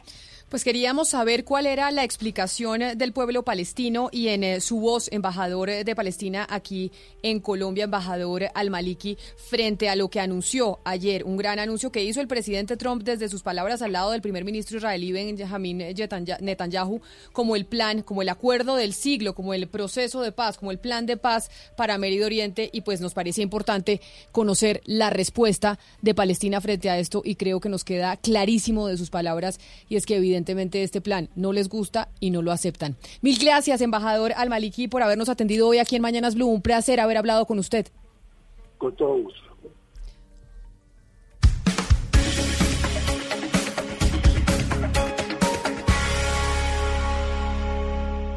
Me ha ido bien en la vida, pero mal en el amor. En serio. Y decidí escribirte esta canción. Oye, Cupido, ¿qué fue lo que nos pasó? Si éramos tan amigos, ¿por qué todo terminó? Me compré ya la casa grande, como dice la canción. Pero sigo esperando, le hace falta un corazón. Oye, Cupido, solo te pido que no me dejes, por favor, en el olvido. Y hoy estamos de miércoles de música de artistas colombianos. Eh, don Gonzalo Lázaro, aquí a quien estamos escuchando que no logro eh, descifrar. Estamos escuchando a Basilos, que tiene parte de Colombia, parte de Puerto Rico, parte de Miami, pero aquí cantando junto a Alejandro González, que es un artista eh, colombiano, y lanzándole una carta a Cupido, Camila. Señor Pombo, ¿usted tiene hobbies? Sí, señor, Y bastante. importante tenerlos, pero además sabe que Gonzalo hace poco estaba reflexionando sobre los hobbies, importante tenerlos sobre todo cuando uno llega a la edad adulta, a la tercera edad y ya se jubila, porque los jubilados que no tienen hobbies y dejan de trabajar pasan un momento muy difícil. Sí, claro. Porque entonces Sí. usted deja de trabajar y dice, ¿y ahora qué hago? No tengo ningún no va a hobby. hacer, sí, o sea, no juego ni tenis, no hago yoga, no leo. bueno aprender ajedrez, no- por ejemplo. Sí, o cocinar, o algún hobby, algo que le guste hacer a uno O distinto muchos. de su trabajo. Claro, al mismo tiempo, sí. Lo que pasa es que, bueno, si yo no conociese al doctor Pombo, digo que es un señor que, le, que, que fuma pipa y le gusta jugar cartas en el country club, ¿no? Eh, lo segundo sí, lo primero no. y, no, y no me avergüenza. Le voy a decir una vaina ahí para que armemos, no, no, me entiendo, armemos más debates. Le iba a decir, hombre, por ausencia de recursos económicos, dejé un hobby, el polo. Y me encanta decirlo en estos micrófonos, porque entiendo ahora que decir que uno puede llegar a tener como hobby el polo es políticamente incorrecto y socialmente mal visto. Pues no, hay muy pocos polistas en Colombia, tengo entendido alrededor de 430, que son tan respetables como cualquiera otro, porque es un joven tan respetable como cualquiera otro. ¿Pero por qué? ¿Se le murió el caballo? ¿No pudo No, no, un caballo? porque, porque nos quebramos, entonces es muy costoso y no tuvimos cómo sostenerlo. Bueno, hablando de costos, Camila, el USA Today eh, lanza una lista de cuáles son los hobbies más costosos del mundo.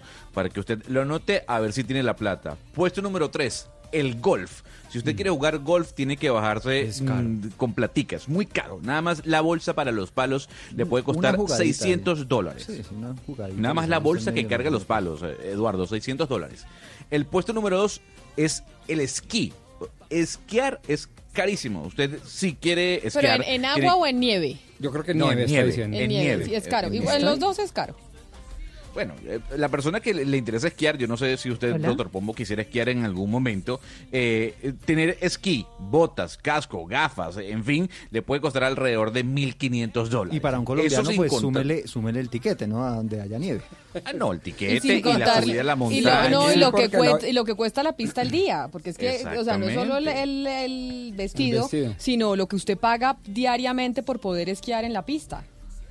Y el puesto número uno, yo no me lo esperaba, y es el tiro eh, a platillos, o sea, o el disparo a platillos. Eh, le dicen tiro con trampa en los Estados Unidos. Eh, ¿Por qué dicen que es caro? Porque nada más una escopeta que se utiliza en este tipo de hobby puede costar 3.500 dólares. Pero no solo eso, el sistema que La lanza los platillos, etcétera, etcétera, etcétera, cuesta alrededor de 4.000 dólares. Es preferible quedarnos jugando a Nintendo, ¿no, Eduardo? Sí, Con la sí, pistolita Sí, y, y la matando los patos.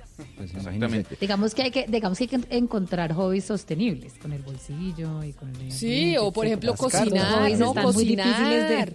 O la jardinería, la, la La jardinería es un hobby precioso. En la música. La música, la eh, hacer yoga, por ejemplo, El leer. fútbol, los abuelitos O leer, leer. No hay, leer, usted puede estar ahí leyendo y fascinándose con un mundo que no conoció. Pero es que se no debía ser hobby, sino actividad vital. Actividad vital, Sí. eso dice Eso no debía ser hobby. Hábitos. y a propósito de plata, ¿qué pasó con Don Gediondo? ¿Qué pasó con sus restaurantes de sopitas ¿Los y conoce? parrilla? ¿Los probó Claro, pero además viajo a Don Gediondo, muchas veces me regala arepitas boyacenses de, de Don Gediondo, sopitas y parrilla. Pues imagínese que va a tener que cerrar siete restaurantes. No puede ser. Porque entró en un proceso de reorganización, no le está alcanzando para pagar las deudas. Y entonces, ¿esto qué significa y cuáles van a ser los restaurantes que van a cerrar, Marcela? Hola Eduardo, buenos días. Pues van a cerrar los puntos de Soledad Antares, Soacha, Boca Grande, Cartagena, Plaza de las Américas, Tunal, Galerías y Arrecife en Santa Marta. Esto porque la compañía está atravesando por un proceso muy complicado en materia de finanzas y le pidió ya un salvavidas a la Superintendencia de Sociedades a través de un proceso de reorganización. ¿Qué es lo que está pasando? Que la compañía se cansó de que la llamaran a cobrarle las deudas y ahora va a sentar a todas las personas a las que les debe dinero en una mesa y van a negociar nuevos plazos para que les puedan pagar. No van a cerrar todos los restaurantes, pero esto sí muestra que han atravesado por momentos difíciles. Entre las razones por las cuales la compañía terminó en esta situación está el incremento del IVA y también las consecuencias de los paros camioneros de años pasados que les subieron un montón el precio a la comida campesina que traía don Gediondo a la ciudad para poder preparar sus platos típicos y llevarlos a la mesa. Increíble, ¿no? Los paros también pegándole a la economía de, de este tipo de, de empresas y de restaurantes. Sí, pero además este era un emprendimiento. ¿Cuánta gente se quedará sin empleo por cuenta de esta de este cierre de estos restaurantes? No sé, Marcela, si, si hay una cifra específica sobre, sobre ese, ese punto en particular.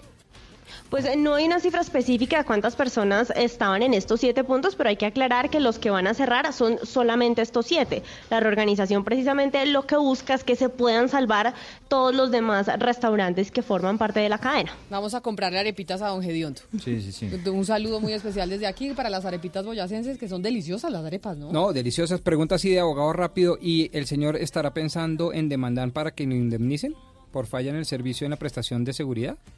¿Pero demandar a quién? Al Estado. Pues, por, los cuenta- paros. ¿Por los paros? Claro. Pero no de ideas, porque entonces imagínese Pero, no, cuántas no, es que eso demandas ya se está viniendo mucho. Ya he conocido muchas y yo creo que se viene una luz de demandas. Pero también. eso sí es un absurdo, porque pues igual tampoco es llama- que tenga culpa el Estado por cuenta de las protestas Pero en las calles. Claro que sí, es falla del servicio.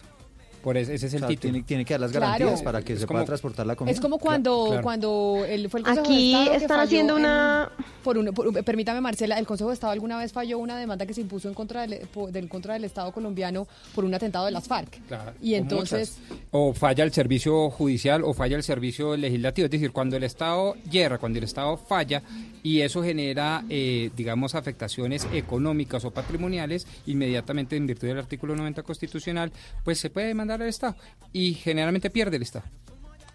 ahora sí, Marcela, dígame. No, que le quería aclarar al doctor Pombo que la, el paro por el que se están quejando el- en el restaurante Don Gediondo no es por las protestas en las calles en estos días, sino por un paro de camionero que hubo en 2016, que tuvo Sí, sí. cerrada el suministro como por dos meses y eso le subió el costo a, los, a la materia prima de los alimentos. Pero a qué, a ver, yo a- antes de que sigan debatiendo, yo me quedé con una duda, doctor Pombo. Estamos claros que la arepa, y usted lo ha dicho, es venezolana y se queda ahí no, y eso no va a no, cambiar. pero esta es boyacense. ya Yo he dicho que la arepa más rica va. del mundo es venezolana. Momento, sí, lo sé. No y que la arepa es venezolana. La arepa es de Venezuela, pero yo quisiera saber cómo es la arepa boyacense. O Uy, sea, deliciosa. Es como dulcecita, amarillita, con Es de queso maíz, por ¿no? dentro. Cuando venga le lo llevo a comer arepa boyacense y Con verá que no tiene dentro, ni no tiene nada que ver con la arepa que usted está acostumbrado a comer en, Ah. en Venezuela. Nada que ver una cosa con, eh, con la otra. Deliciosa la arepa boyacense.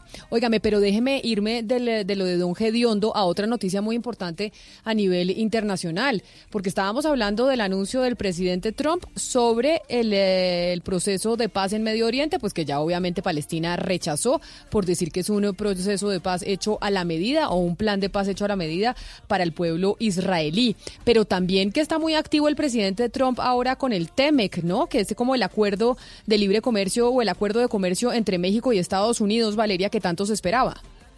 Así es, Camila, y es que el presidente Donald Trump ha estado, digamos, muy activo con toda su política internacional desde que empezó el año y empezó el impeachment.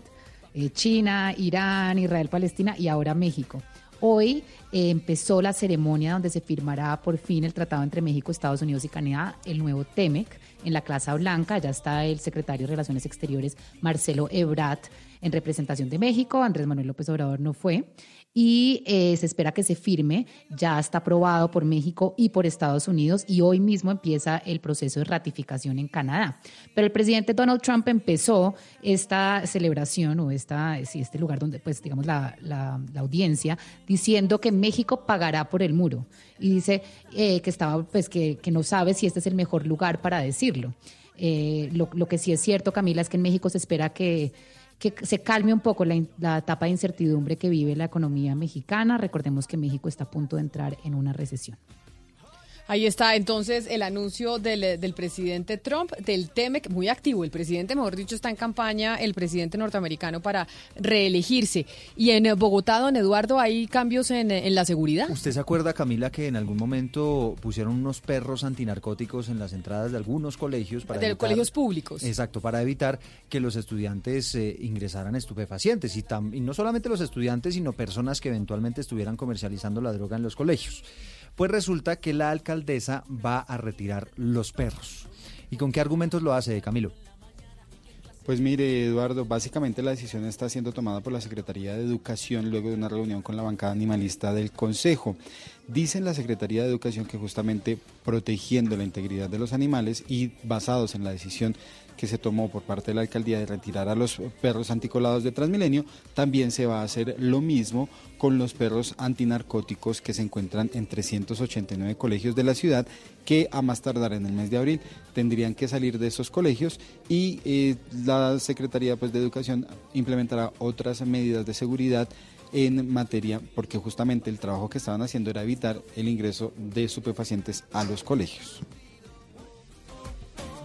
Bueno, ahí estamos. Le tengo novedades con relación al día sin carro y sin moto. Que es el próximo jueves, ¿no? Exacto, de mañana en 8 porque hay un proyecto de decreto que pretende ampliar el horario. Normalmente estas jornadas van desde las 5 de la mañana hasta las 7 y 30 de la noche y la idea de la alcaldía de Claudia López es que se extienda hasta las 9 de la noche. ¿Antes era hasta qué horas? Hasta las 7 y media. A mí sabe que me encanta el día sin carro, yo sé que muchos lo critican, a mí me encanta. Uno se mueve como rápido ese día. Pues yo me muevo en bicicleta. Y en bicicleta pues es una maravilla, en mis horarios pues es un poquito más complicado, pero eh, es una buena opción y es un día pues como, como diferente en la capital de Colombia. A propósito de los temas de movilidad, oiga, ¿qué cantidad de debate en torno a lo que ha, a los cambios que le ha hecho la alcaldesa Claudia López a la propuesta que tenía el exalcalde Enrique Peñalosa para evitar el pico y placa? Yo los oía esta mañana discutiendo y discutiendo y vienen discutiendo desde hace rato por cuenta de esa medida, no están de acuerdo, entonces mejor que no la pongan o qué? Pues mire, hay unos expertos que están diciendo esto logísticamente además tiene unas implicaciones, ¿cómo garantiza usted, por ejemplo, Camila,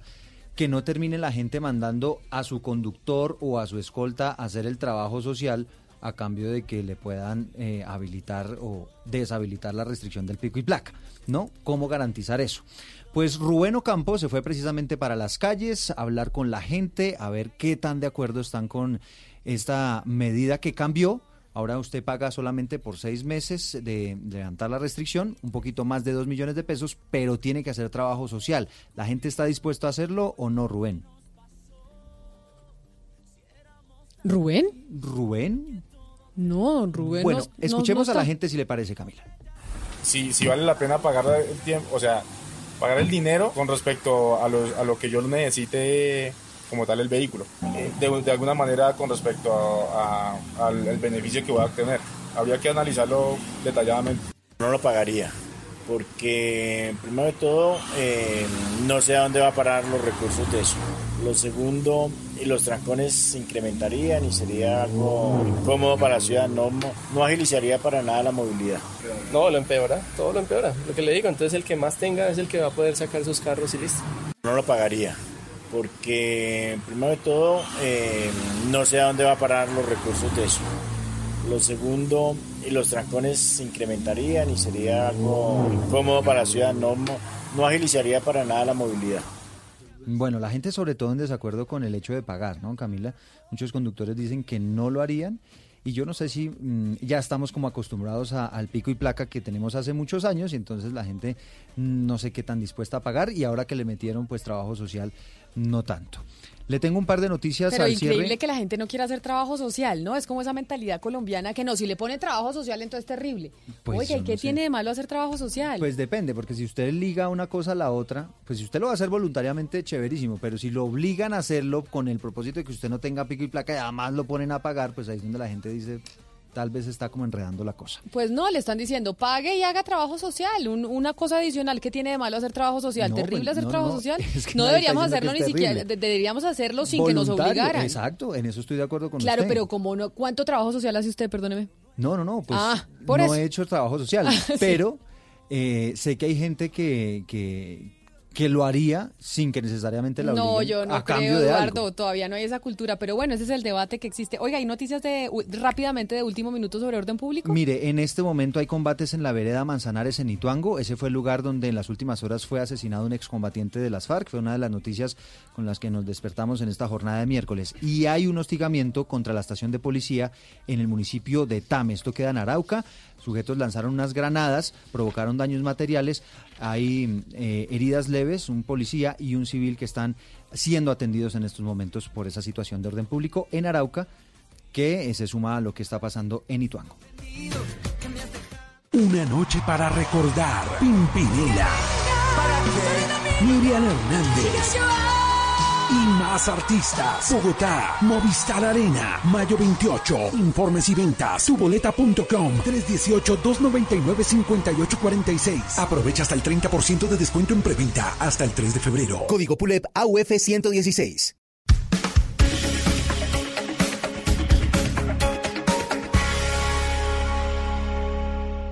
Una señal que se enlaza. Regiones conectadas a través de un dial. A través de un dial. Oscar Montes, Ana Cristina Restrepo, Hugo Mario Palomar, Diana Mejía, Gonzalo Lázari, Valeria Santos, Rodrigo Pombo y Camila Zuluaga. A partir de este momento, Mañanas Blue se escucha en todo el país. Colombia está al aire.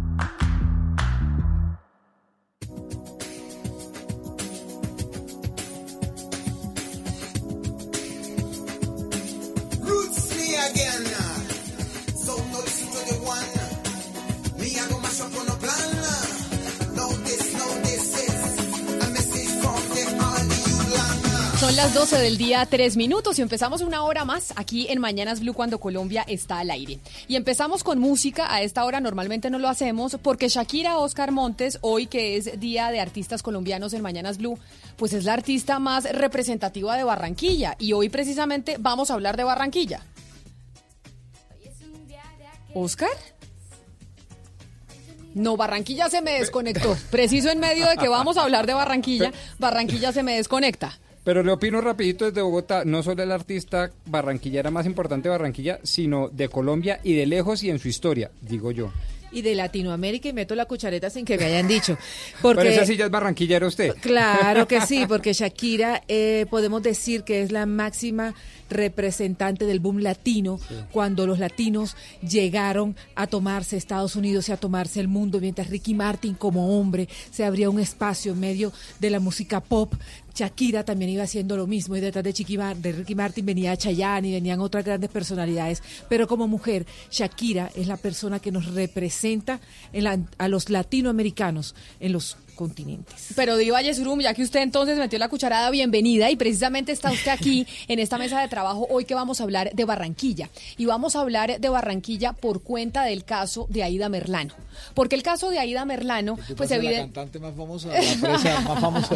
Porque, y también nos acompaña el senador Armando Benedetti. Senador Benedetti, usted también, Sí, no, barranquillero. por eso digo que pasamos de Shakira, la más famosa, a la presa más famosa. A la que va a ser más famosa, Ah, la no, cantante más famosa. No, no creo, pero es la presa más famosa. Pero Barranquilla hay muchas cosas que uno no entiende y por eso los hemos invitado a ustedes dos para que nos ayuden a explicar lo que significa esta cultura barranquillera y el caso de Aida Merlano, lo que significa. Porque uno desde Bogotá o desde Medellín, donde está Cristina, o desde Cali, donde está Hugo Mario, de pronto no dimensiona esa idiosincrasia barranquillera y lo que significa el caso de Aida Merlano para esa idiosincrasia barranquillera. Pero déjeme, déjeme entrar con un tema que tiene que ver con eso y sí, no, es en el sentido de que cuando siempre hablan de un político que es de Barranquilla, por ejemplo, si, si Aida Merlano hubiera sido de Chía o de aquí de Bogotá y se hubiera escapado, nunca nadie diría la bogotana Total. eh, eh, que se acaba de escapar. Entonces siempre es así. El político costeño o el político de Montería que se robó tal cosa, eh, la- esta, que, que es un poco lo que hay que evacuar de los medios. O, o diga, si Aida Merlano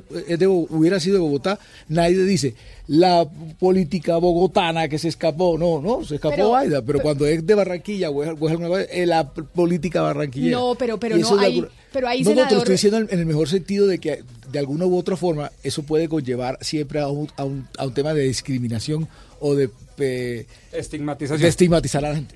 Pero le digo es, y decimos la política barranquillera, porque finalmente Aida Merlano pues manejaba toda una estructura clientelar y una estructura de compra de votos para manejar la política en Barranquilla, que ella era uno de los alfiles de esa estructura, Sí, no necesariamente no, la no, protagonista no, única. Yo sé, pero no lo digo por esta, por, eh, por esta referencia, sino que usted revisa, mañana ponen preso a alguien, el político cordobés, el, el- el gran clan de eso. Cuando Fernando Botero tenía problemas, nadie se le ocurría decir Fernando Botero el bogotano. No, ¿Me explico Eh, lo que eh, te yo entiendo lo que él quiere decir, son estigmas que nosotros por regiones manejamos.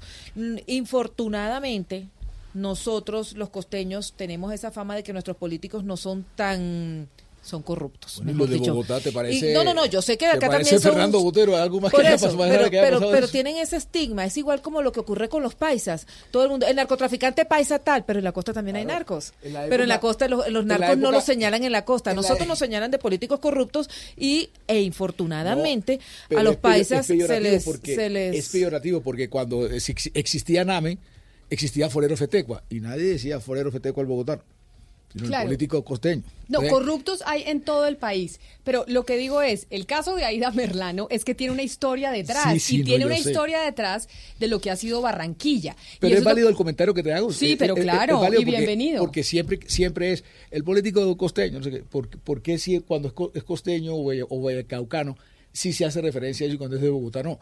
Y entonces eso lo que va creando es un estigma porque siempre que hablan de un político costeño están hablando mal, casi siempre. Mire, senador Benedetti, ahorita usted nos va a explicar la parte política en Barranquilla de este enredo de Aida Merlano y en caso de que ella llegue a hablar. Pero antes de eso, quiero entender, Diva, la parte social. Señora. Es decir, en este momento, cuando se conoce que Aida Merlano ya la capturan en, eh, en Venezuela, está el temor de que Aida Merlano pueda hablar. Y hablar no solo de la parte política, sino de la parte amorosa, de lo que pasaba en Barranquilla, de cómo ella tenía un, un amorío con un empresario muy importante de, de Barranquilla, con el señor eh, Gerlain, pero además cómo la tratarían eh, las, como se dice, esa clase del country club de Barranquilla a ella por haberse superado y por haber entrado en política y Nunca demás. Ayúdeme a explicar qué, eso qué significa para Barranquilla. Allá son más cerrados que los pombos aquí en Bogotá. Tampoco. Nosotros somos más cerrados elitistas, tampoco. Eso Bueno, no nos quite ese.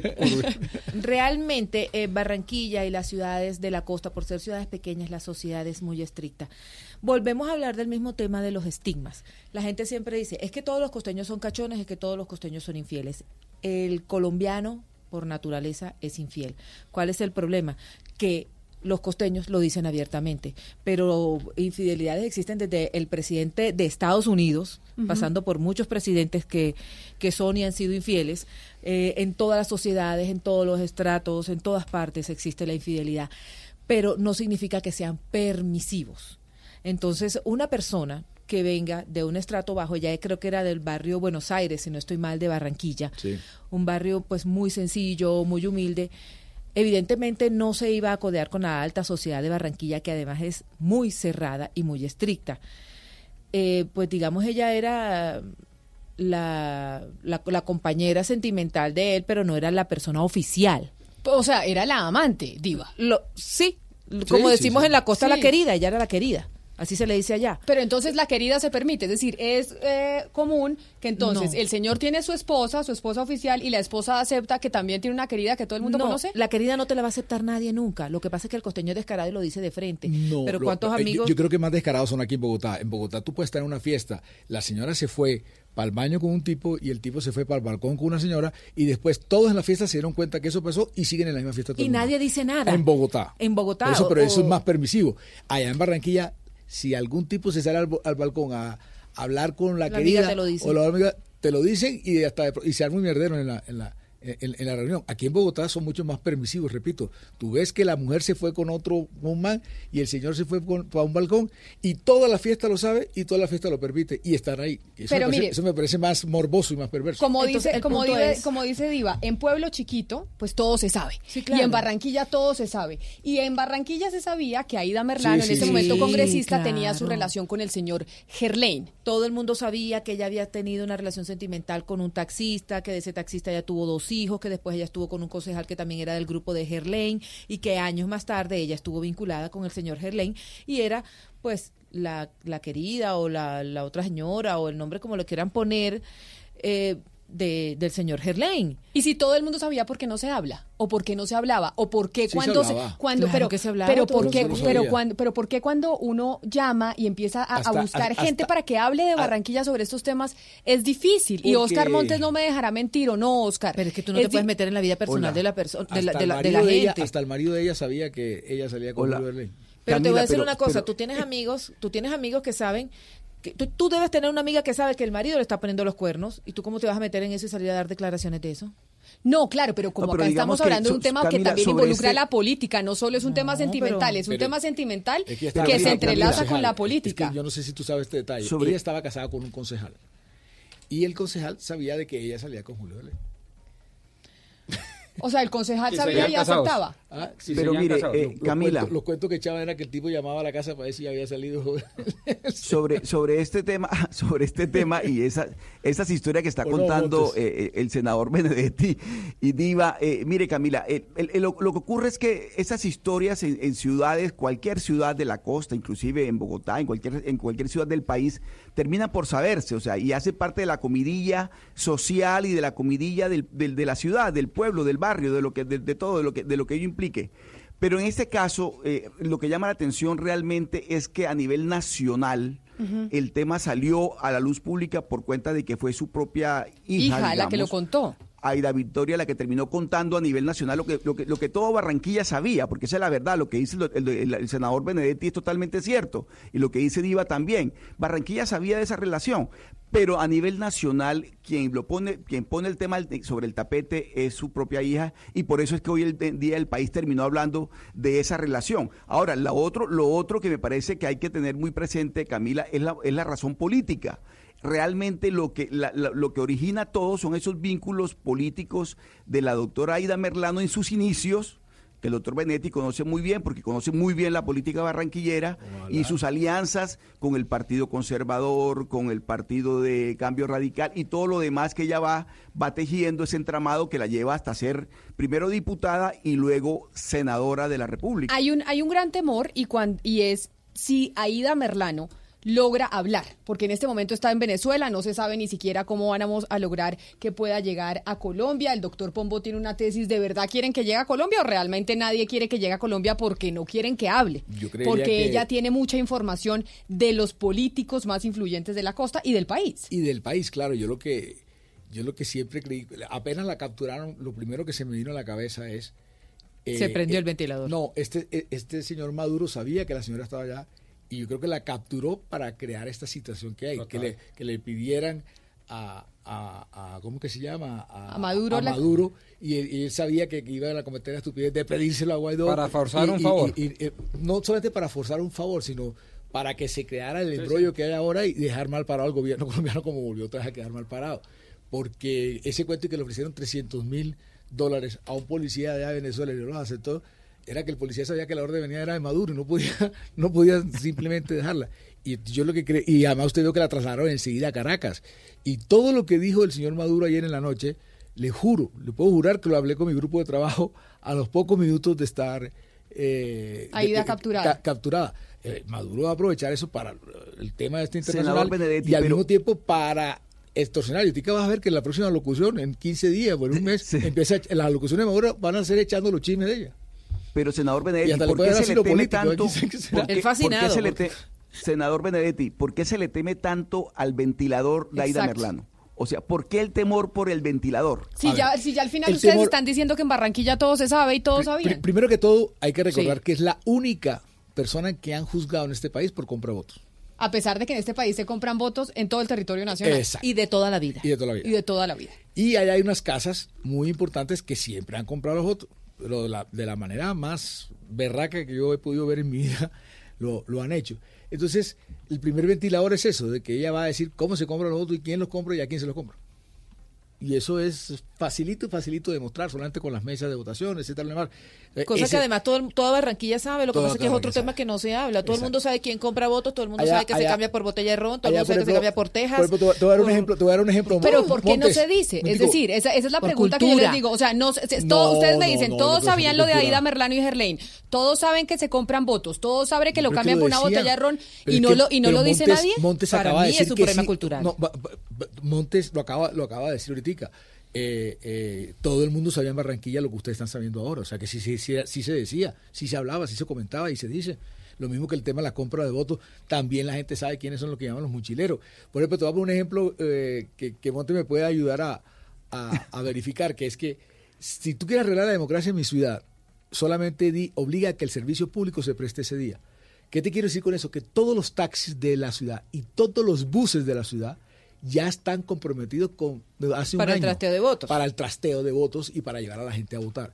Si Para tú llevar a los obligaras, si tú sí. obligaras, claro, a votar, si tú, si tú ob- obligaras a que el transporte público se tiene que prestar, arreglan la democracia ese día. Parece mentira, pero Pero también es una cuestión de, de cultura e incultura, porque es decir, la gente no ha entrado en conciencia de que el señor por el que van a votar es el que va a regir las leyes, es el que va a vigilar la ciudad, el No, que va a hacer las yo obras. yo si ellos tengo- entendieran eso, no venderían la voto- el voto por unas no, tejas, Diva, por un te- tamal. te- eh, no es así, te voy, a, te voy a dar históricamente estos datos. Primero, eh, primero fue el cura Hoyos que Mocos. Te quiero decir lo que era la antipolítica. El M19 allá siempre fue fuertísimo. Cuando se enfrentó Uribe y Carlos Gaviria, que todos, todos, todos estábamos con Uribe, Carlos Gaviria ganó por 3 mil votos. El M19 fue Fortín del M19, fue Fortín de Gaitán, fue Fortín de. Entonces, porque la gente de- de compra según Anapo. tú los votos. No, se- no No, se lanzó a la, la gobernación del Atlántico el hijo de Petro, precisamente. y quedó. y pues saca- quedó y de no, segundo, pero con bueno, una votación no sí, nada nada, despreciable. claro, Petro claro, sacó más son- votos en Barranquilla y en el Atlántico Claro. que los demás candidatos. Claro, Exactamente. 400.000. La gente también entonces, vota entonces, en contra de, Entonces, pero no, también vota- No es que vote en contra de quién, sino que los movimientos nacionales más importantes que van en contra de los partidos políticos han nacido en Barranquilla.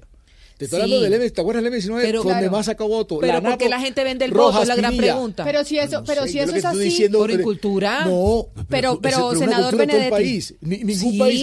Mira, la primera votación de Rojas Pinilla era allá en Barranquilla. O sea, que te estoy diciendo en que de todo- en Barranquilla toda nacieron Colombia. los principales fenómenos.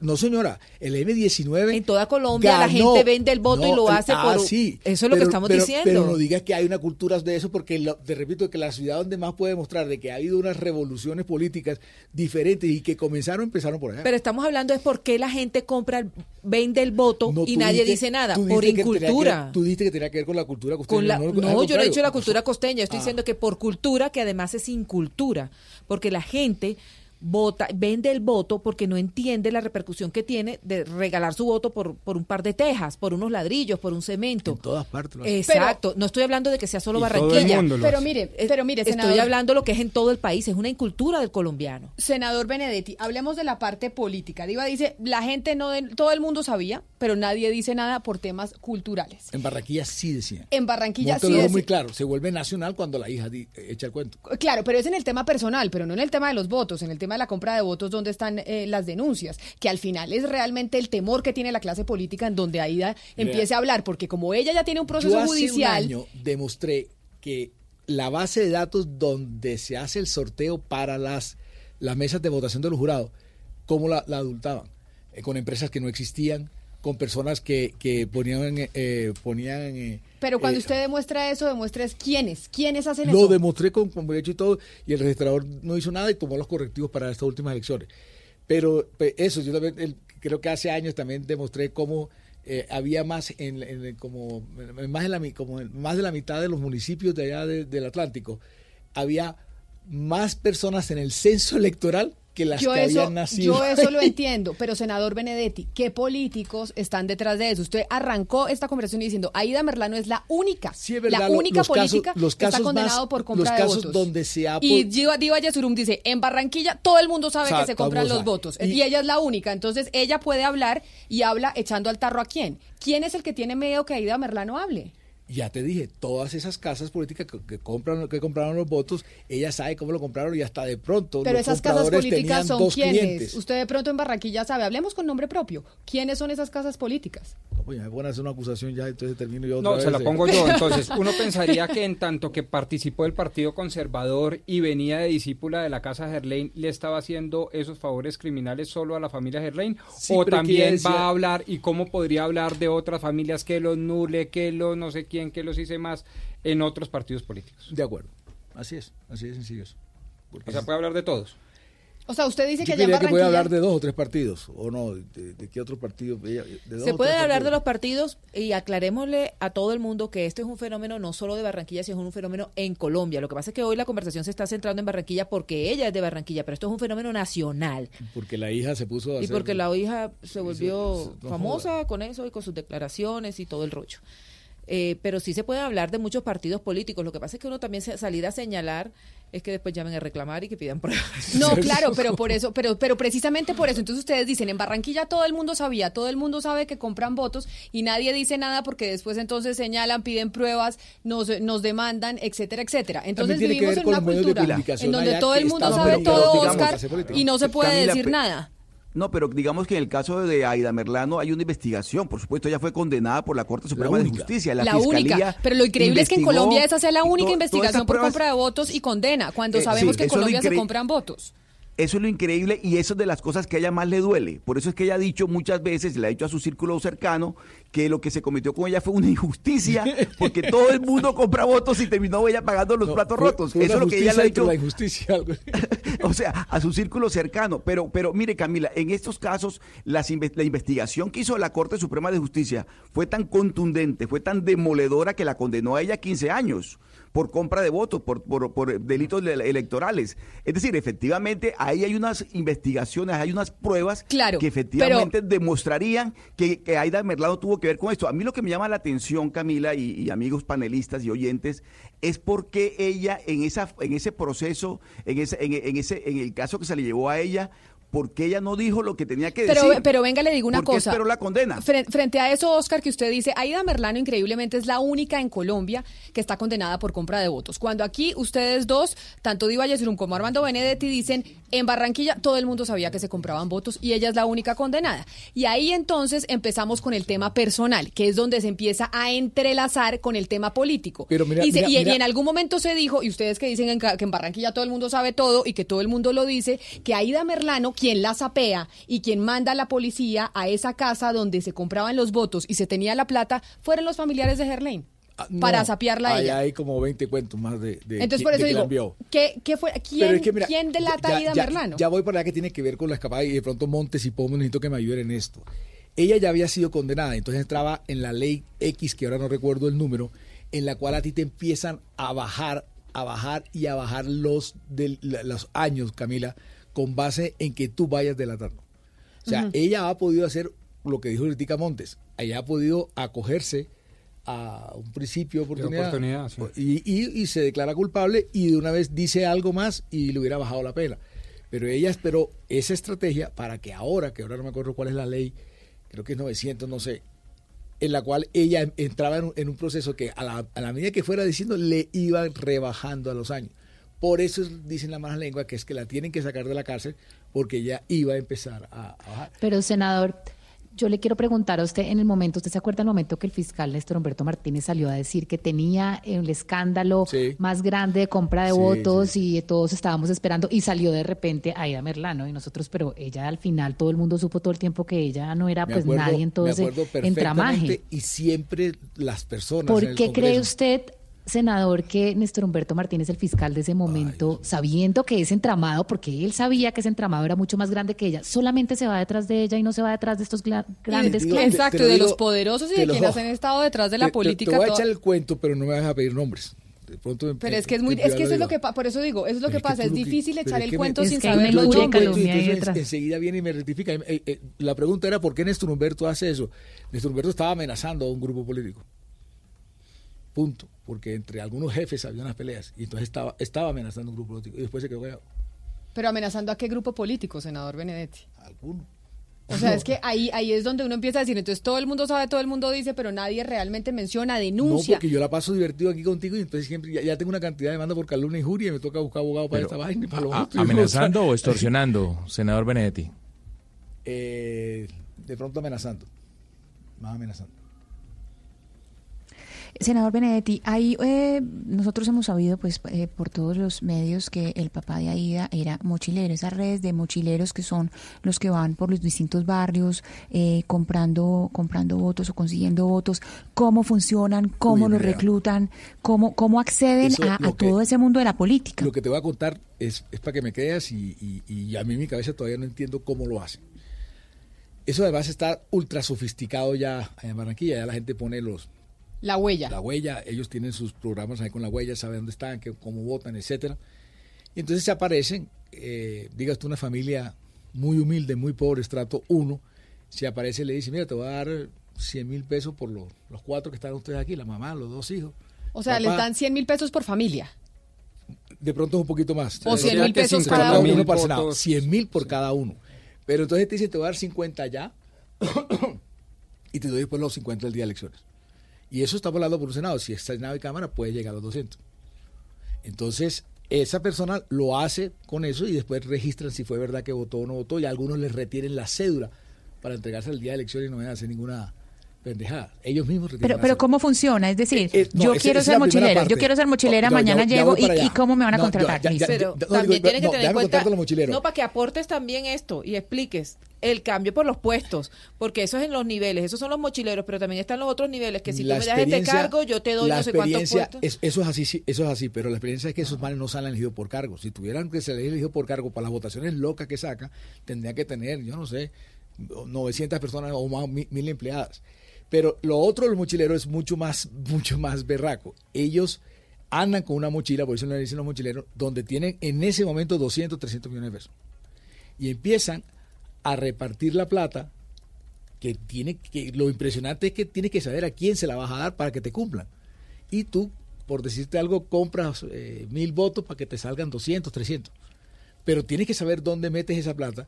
Y estoy seguro, por lo, por lo menos de lo que estamos aquí en la mesa, si nosotros nos consideramos mochileros y le damos la plata, el tipo nos roba. Porque- Sí, pero lo que porque- dice Ana porque- Cristina porque- es que digo- cómo se verifica si se tiene en cuenta que el voto es secreto.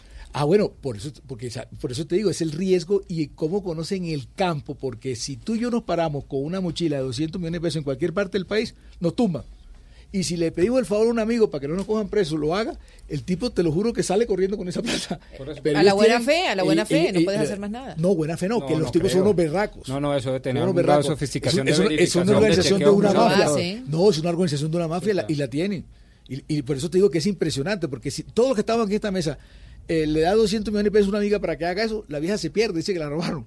O si se la das a la amiga, la amiga no sabe dónde repartir o repartir no saben los votos. O sea, esas dos cosas, mezclar esas cosas impresionantes, el- la sincronización o la mafia, una organización completamente bien armada y... Pero ¿en qué consiste esa cosa- mafia? ¿Cómo hacen? ¿Cómo Pero, verifican? pero ¿Cómo saben senador, ¿cómo es posible que toda Barranquilla los- supiera, toda, tienen- Barra- los toda líderes Barranquilla sabía que este señor, eh, no, pero, pero toda Barranquilla sabía que el papá de Aida Merlano era, era mochilero. ¿Cómo es posible que todo el mundo supiera que estos mochileros, todo el mundo sepa quiénes son? Esta es una práctica que es una práctica ilegal y que absolutamente Exacto, nadie todo el diga mundo nada. sabe en O sea, ¿cómo, cómo es posible porque- que y todo el mundo sabe quiénes Porque son? todo el mundo sabe dónde es la zona que tú puedes hacer ¿Y cómo eso. no se denuncia? Es que es lo que a uno le parece absurdo. No, yo, te, yo te voy a dar otro ejemplo. Yo supe de un senador hace como seis años, o ocho, o algo así, que él pagaba la nómina, porque hay muchos líderes que tú le pagas mensualmente, que es lo que llama, bueno, no me acuerdo, la gasolina, no sé qué, que tú le pagas a, a un líder dos millones de pesos para que él esté buscándote votos.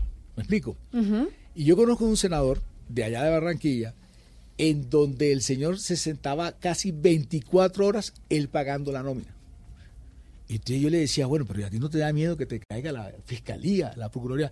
No, no, no, a mí eso me importa un carajo, porque si yo pongo a pagarla a otro, eh, se- pierdo 150, 200 millones de pesos. Porque me toca pagarla. Oiga, o sea, ¿cuánto sería la nómina para uno pagar 24 horas, estar 24 horas sin, sin literalmente pagándole a esos tipos? Entonces yo te digo ahí, todo el mundo sabía que iba para allá. O sea, ¿por qué nadie le cayó al tipo? ¿Por qué nunca nadie nada? Si todo el mundo sabía que estaba pagando la nómina ese día. O lo tenía Lo que que pagar pasa es que cada eso es mes. un secreto a gritos, eso pasa en todo el país. Lo que pasa es que, bueno, infortunadamente esta señora claro. es de Barranquilla, entonces quedó como que en Barranquilla todo el mundo sabe y nadie lo dice, pero es que esto es un fenómeno nacional. No, pero yo le digo, Diva, le, le confieso, yo no sé aquí en Bogotá en dónde compran los votos. Yo no sé aquí en Bogotá es que- en dónde están los es que hay mochileros cada- que Los compran. políticos sí saben, Camila. Es que hay cada. Claro. hay- Los sí ca- no, pero ¿Y así con los mochileros no lo hay. La sofisticación de tener la, la, la huella no, no, no la hay. Y O sea, eso- usted dice y- que eso es una sofisticación costeña. Que yo la haya- lo, lo que el mochilero. Usted es senador y allá- usted tiene votos en todo el país, porque usted es suscrip- eh, circunscripción nacional. Sí, y es tengo decir, de a poquito entonces, en cada ciudad. En Barranquilla no paso nunca de, de 6 mil, 8 mil. O sea que no- por eso, entonces usted no sí nos puede no- dar no la diferenciación No, entre, entre cómo funciona, en cómo funciona en una parte y en la otra. Sí, o sea, usted sí puede decir, esta es una Sí. sof- un sistema sofisticado en. Barranquilla En mucho en- más en- que en, en otras eso- partes. Es que, es que en cada parte se, se, se, se van como so- sofisticando, se van haciendo eh, una metodología para, para, para hacer ese, ese delito.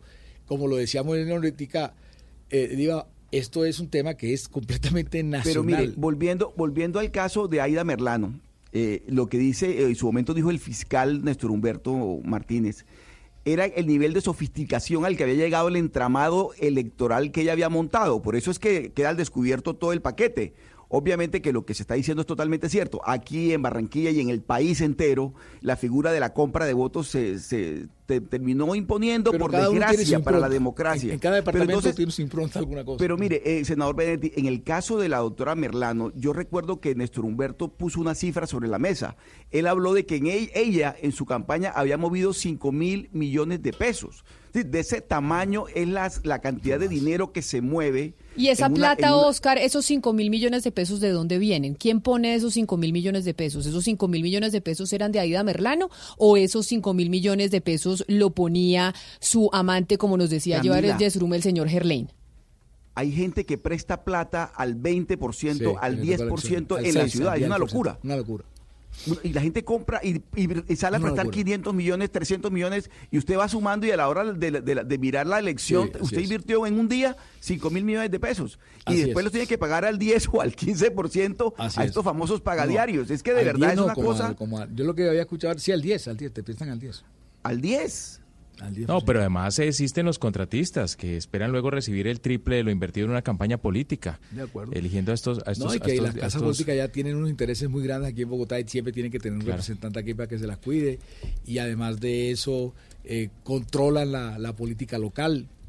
Entonces, Oiga, senador, mucho. senador Benetti, pero, pero di- es- explicado eso, di- dicho lo que usted ha dicho ya, eh, ¿cuánto está costando hoy una campaña al Senado? ¿De En- quién? en- Eso depende.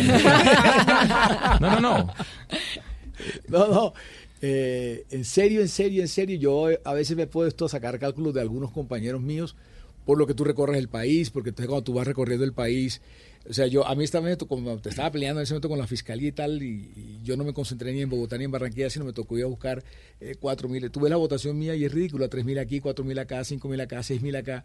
Entonces, cuando uno empieza a recorrer el país, tú te encuentras que aquí está Pedro Pérez con Juanito. Entonces, tú sabes que esa vaina vale tanto, tanto lo demás. Entonces, para contestarte la pregunta, yo creería que una campaña de cualquier, eh, no sé, de, de estos tipos que sacan muchos votos, no cuesta menos de 12 mil millones de pesos. Pero o mire, más, o más, 15 mil. Entre 12 y Frente, 15 mil. frente al miedo que hay sobre que Aida Merlano prenda el ventilador, porque Aida Merlano, pues básicamente es la caja negra de cómo funcionaba la estructura esta de, o cómo funciona la estructura de compro de votos Ahí lo en el caso es que parece que los que de estaban vendiéndole voto a ellos también le vendían a otros. Por Y- y eso, lo- eso- a eso, a eso, a eso voy. Y lo que dice el doctor Pombo dice, ¿sí será que el gobierno, sí será que el Estado colombiano quiere que Aida vuelva?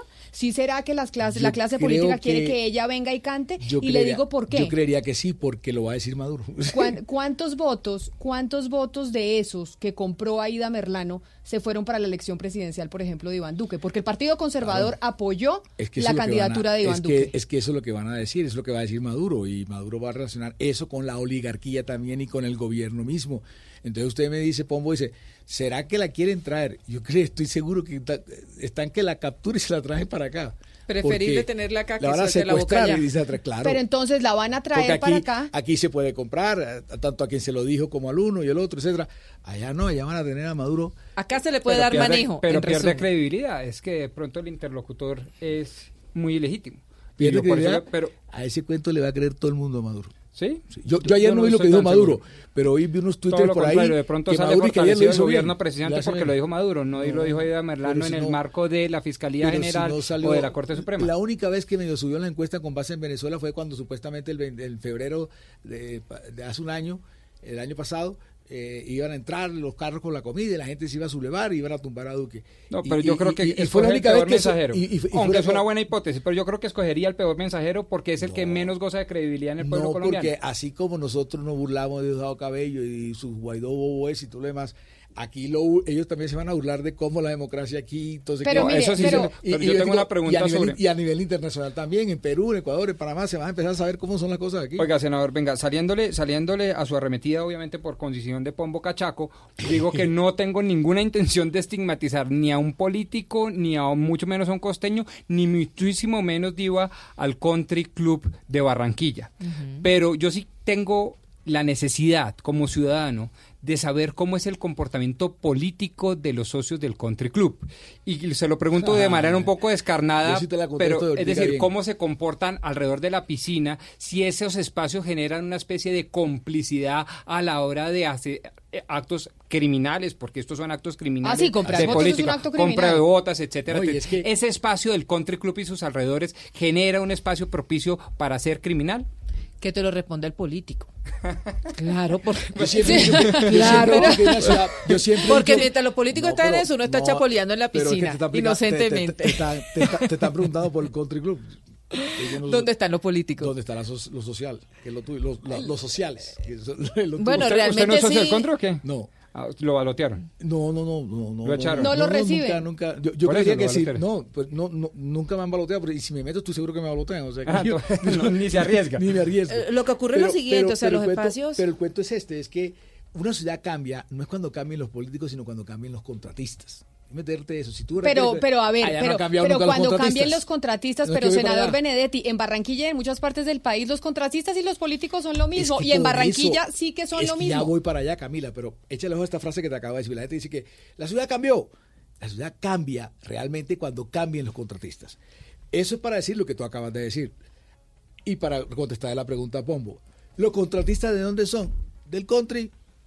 Y entre ellos no se hablan de que eso pasa. Todos juegan a como si estuvieran recién bañados y lo más pulcros en todo.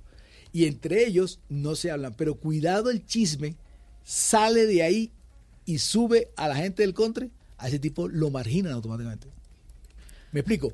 Supongamos que o sea, si es un espacio de complicidad claro, implícita. Te lo estoy diciendo que totalmente, totalmente los tipos, los, los, contratistas más berracos que hay allá, como el señor Navarro y otros, y el Puche, no sé qué, toda esa gente ha convivido siempre con los políticos. Por eso digo, el día que cambien los contratistas, Barranquilla cambia. Allá puede llegar Misi al que sea y siguen siendo los mismos contratistas. Pero, pero, pero, ojo, doctor Pombo. Pero, pero termino con esto. Y vuelvo y lo repito, termino con esto, Camila. Allá entre todos conviven y saben qué hace el uno del otro.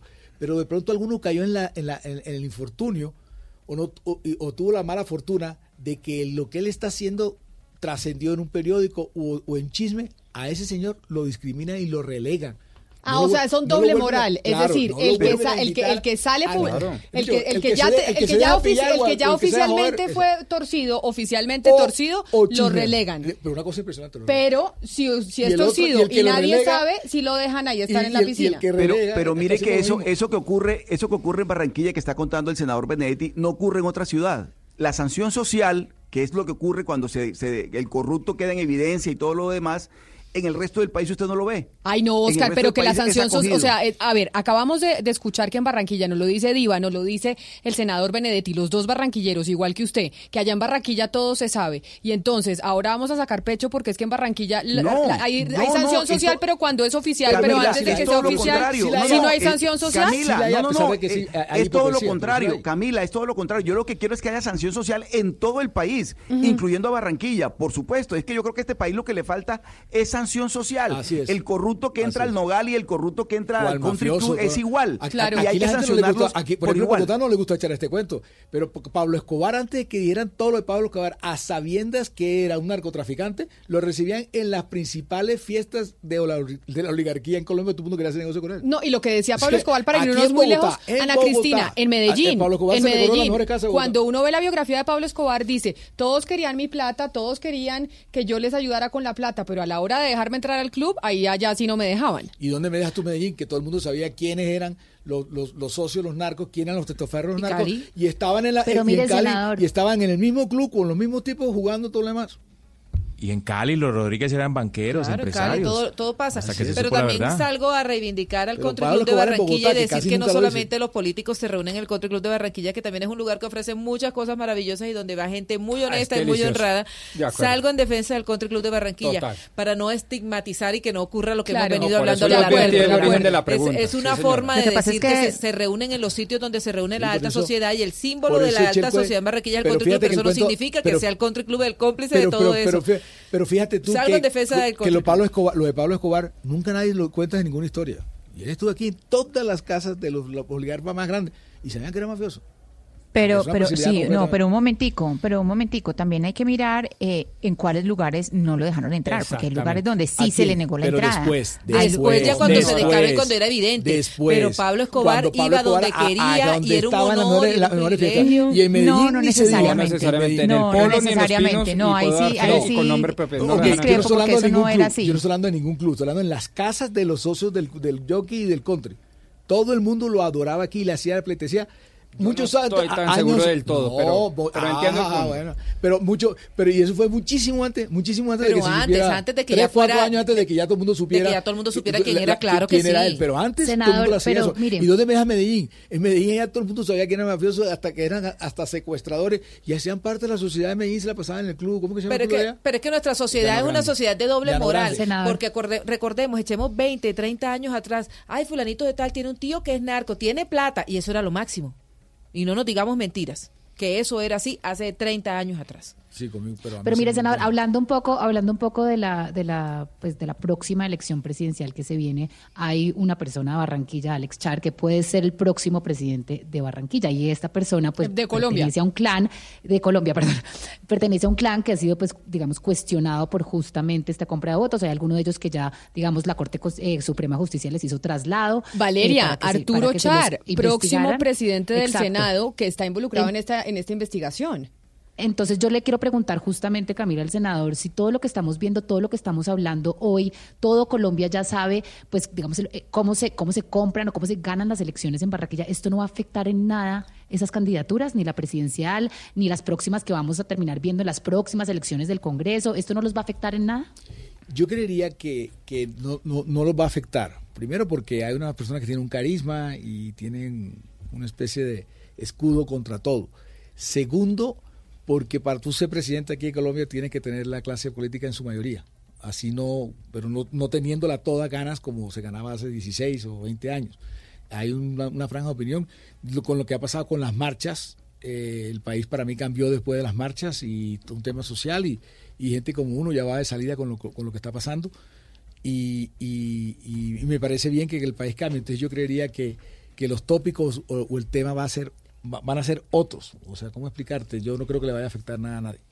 O sea, usted dice que por más de que Aida prenda el ventilador, Ah, no. por más de que Ya, se eso- sepa, ya, por más de que tema. empiecen a involucrar a los a algunas a algunas familias políticas que tengan intereses en las elecciones presidenciales del, eh, del 2022, ¿eso no va a afectar esas elecciones presidenciales? Yo creería que no, porque de pronto no pasa lo que todos estamos esperando que pase. Pasarán algunas cosas, pero no tan graves ni tan importantes como cre- que esperemos que pase. Acá doña Y- Diva, y doña yo- Diva Yesurum se está yendo. Despidámosla y digámosle que gracias por hablar del- de la parte social de Barranquilla y defender al Country Club, que ahí salió Sí, Diva defendiendo al Country Club. Claro, es que el Country Club no tiene nada que ver, es un sitio maravilloso que nos representa y nos ha representado toda la vida. No todos los políticos sí, costeños la- son corruptos, no todos. no. No, no, son- no todos los costeños son corruptos, no todos los costeños son cachones. O sea, Diva, defi- salgo Diva, en defensa pero- de mi gente linda de Diva. Barranquilla, salgo en defensa de, de nuestros lugares, de nuestra región. Somos gente pujante, mujeres trabajadoras y hombres que están haciendo de Barranquilla la ciudad con el mayor progreso de Colombia y que nos llena a diario de orgullo. ¿Qué pasó esto? Infortunadamente, hoy estamos hablando de Barranquilla en este punto de vista, pero Barranquilla es lo máximo. Diva, pero pre- permítame, usted también que está defendiendo a Barranquilla, permítame, le corrijo una cosa que están diciendo en Medellín. Lo que más le dolió a Pablo Escobar fue que no le dieran acción del Club Campestre. Claro. Porque eso fue lo que más le dolió. Claro. Que no pudiera entrar al Club Campestre. Eso, Campestre eso. ya no y, cuan- y y cuando, y, cuando, pues es que el Campestre tiene, tiene ese ya grande, Ah, pero, pero eso es otra cosa. O sea, no le dieron la acción de, eh, no lo permitieron entrar a, a lo que llamaban el Club de los Ricos Blancos, que, que así, así le han dicho siempre. Entonces, eso fue, no, aquí no pueden decir que Pablo Escobar llegó y se metió con, mu- con todo el mundo como quisiera, porque eso también le pusieron talanqueras. Que haya gente que lo haya buscado a él después, que era de las de las clases altas de Medellín, digamos Londoño White, que lo buscó a él, es otra cosa, es otra cosa distinta que se haya mezclado.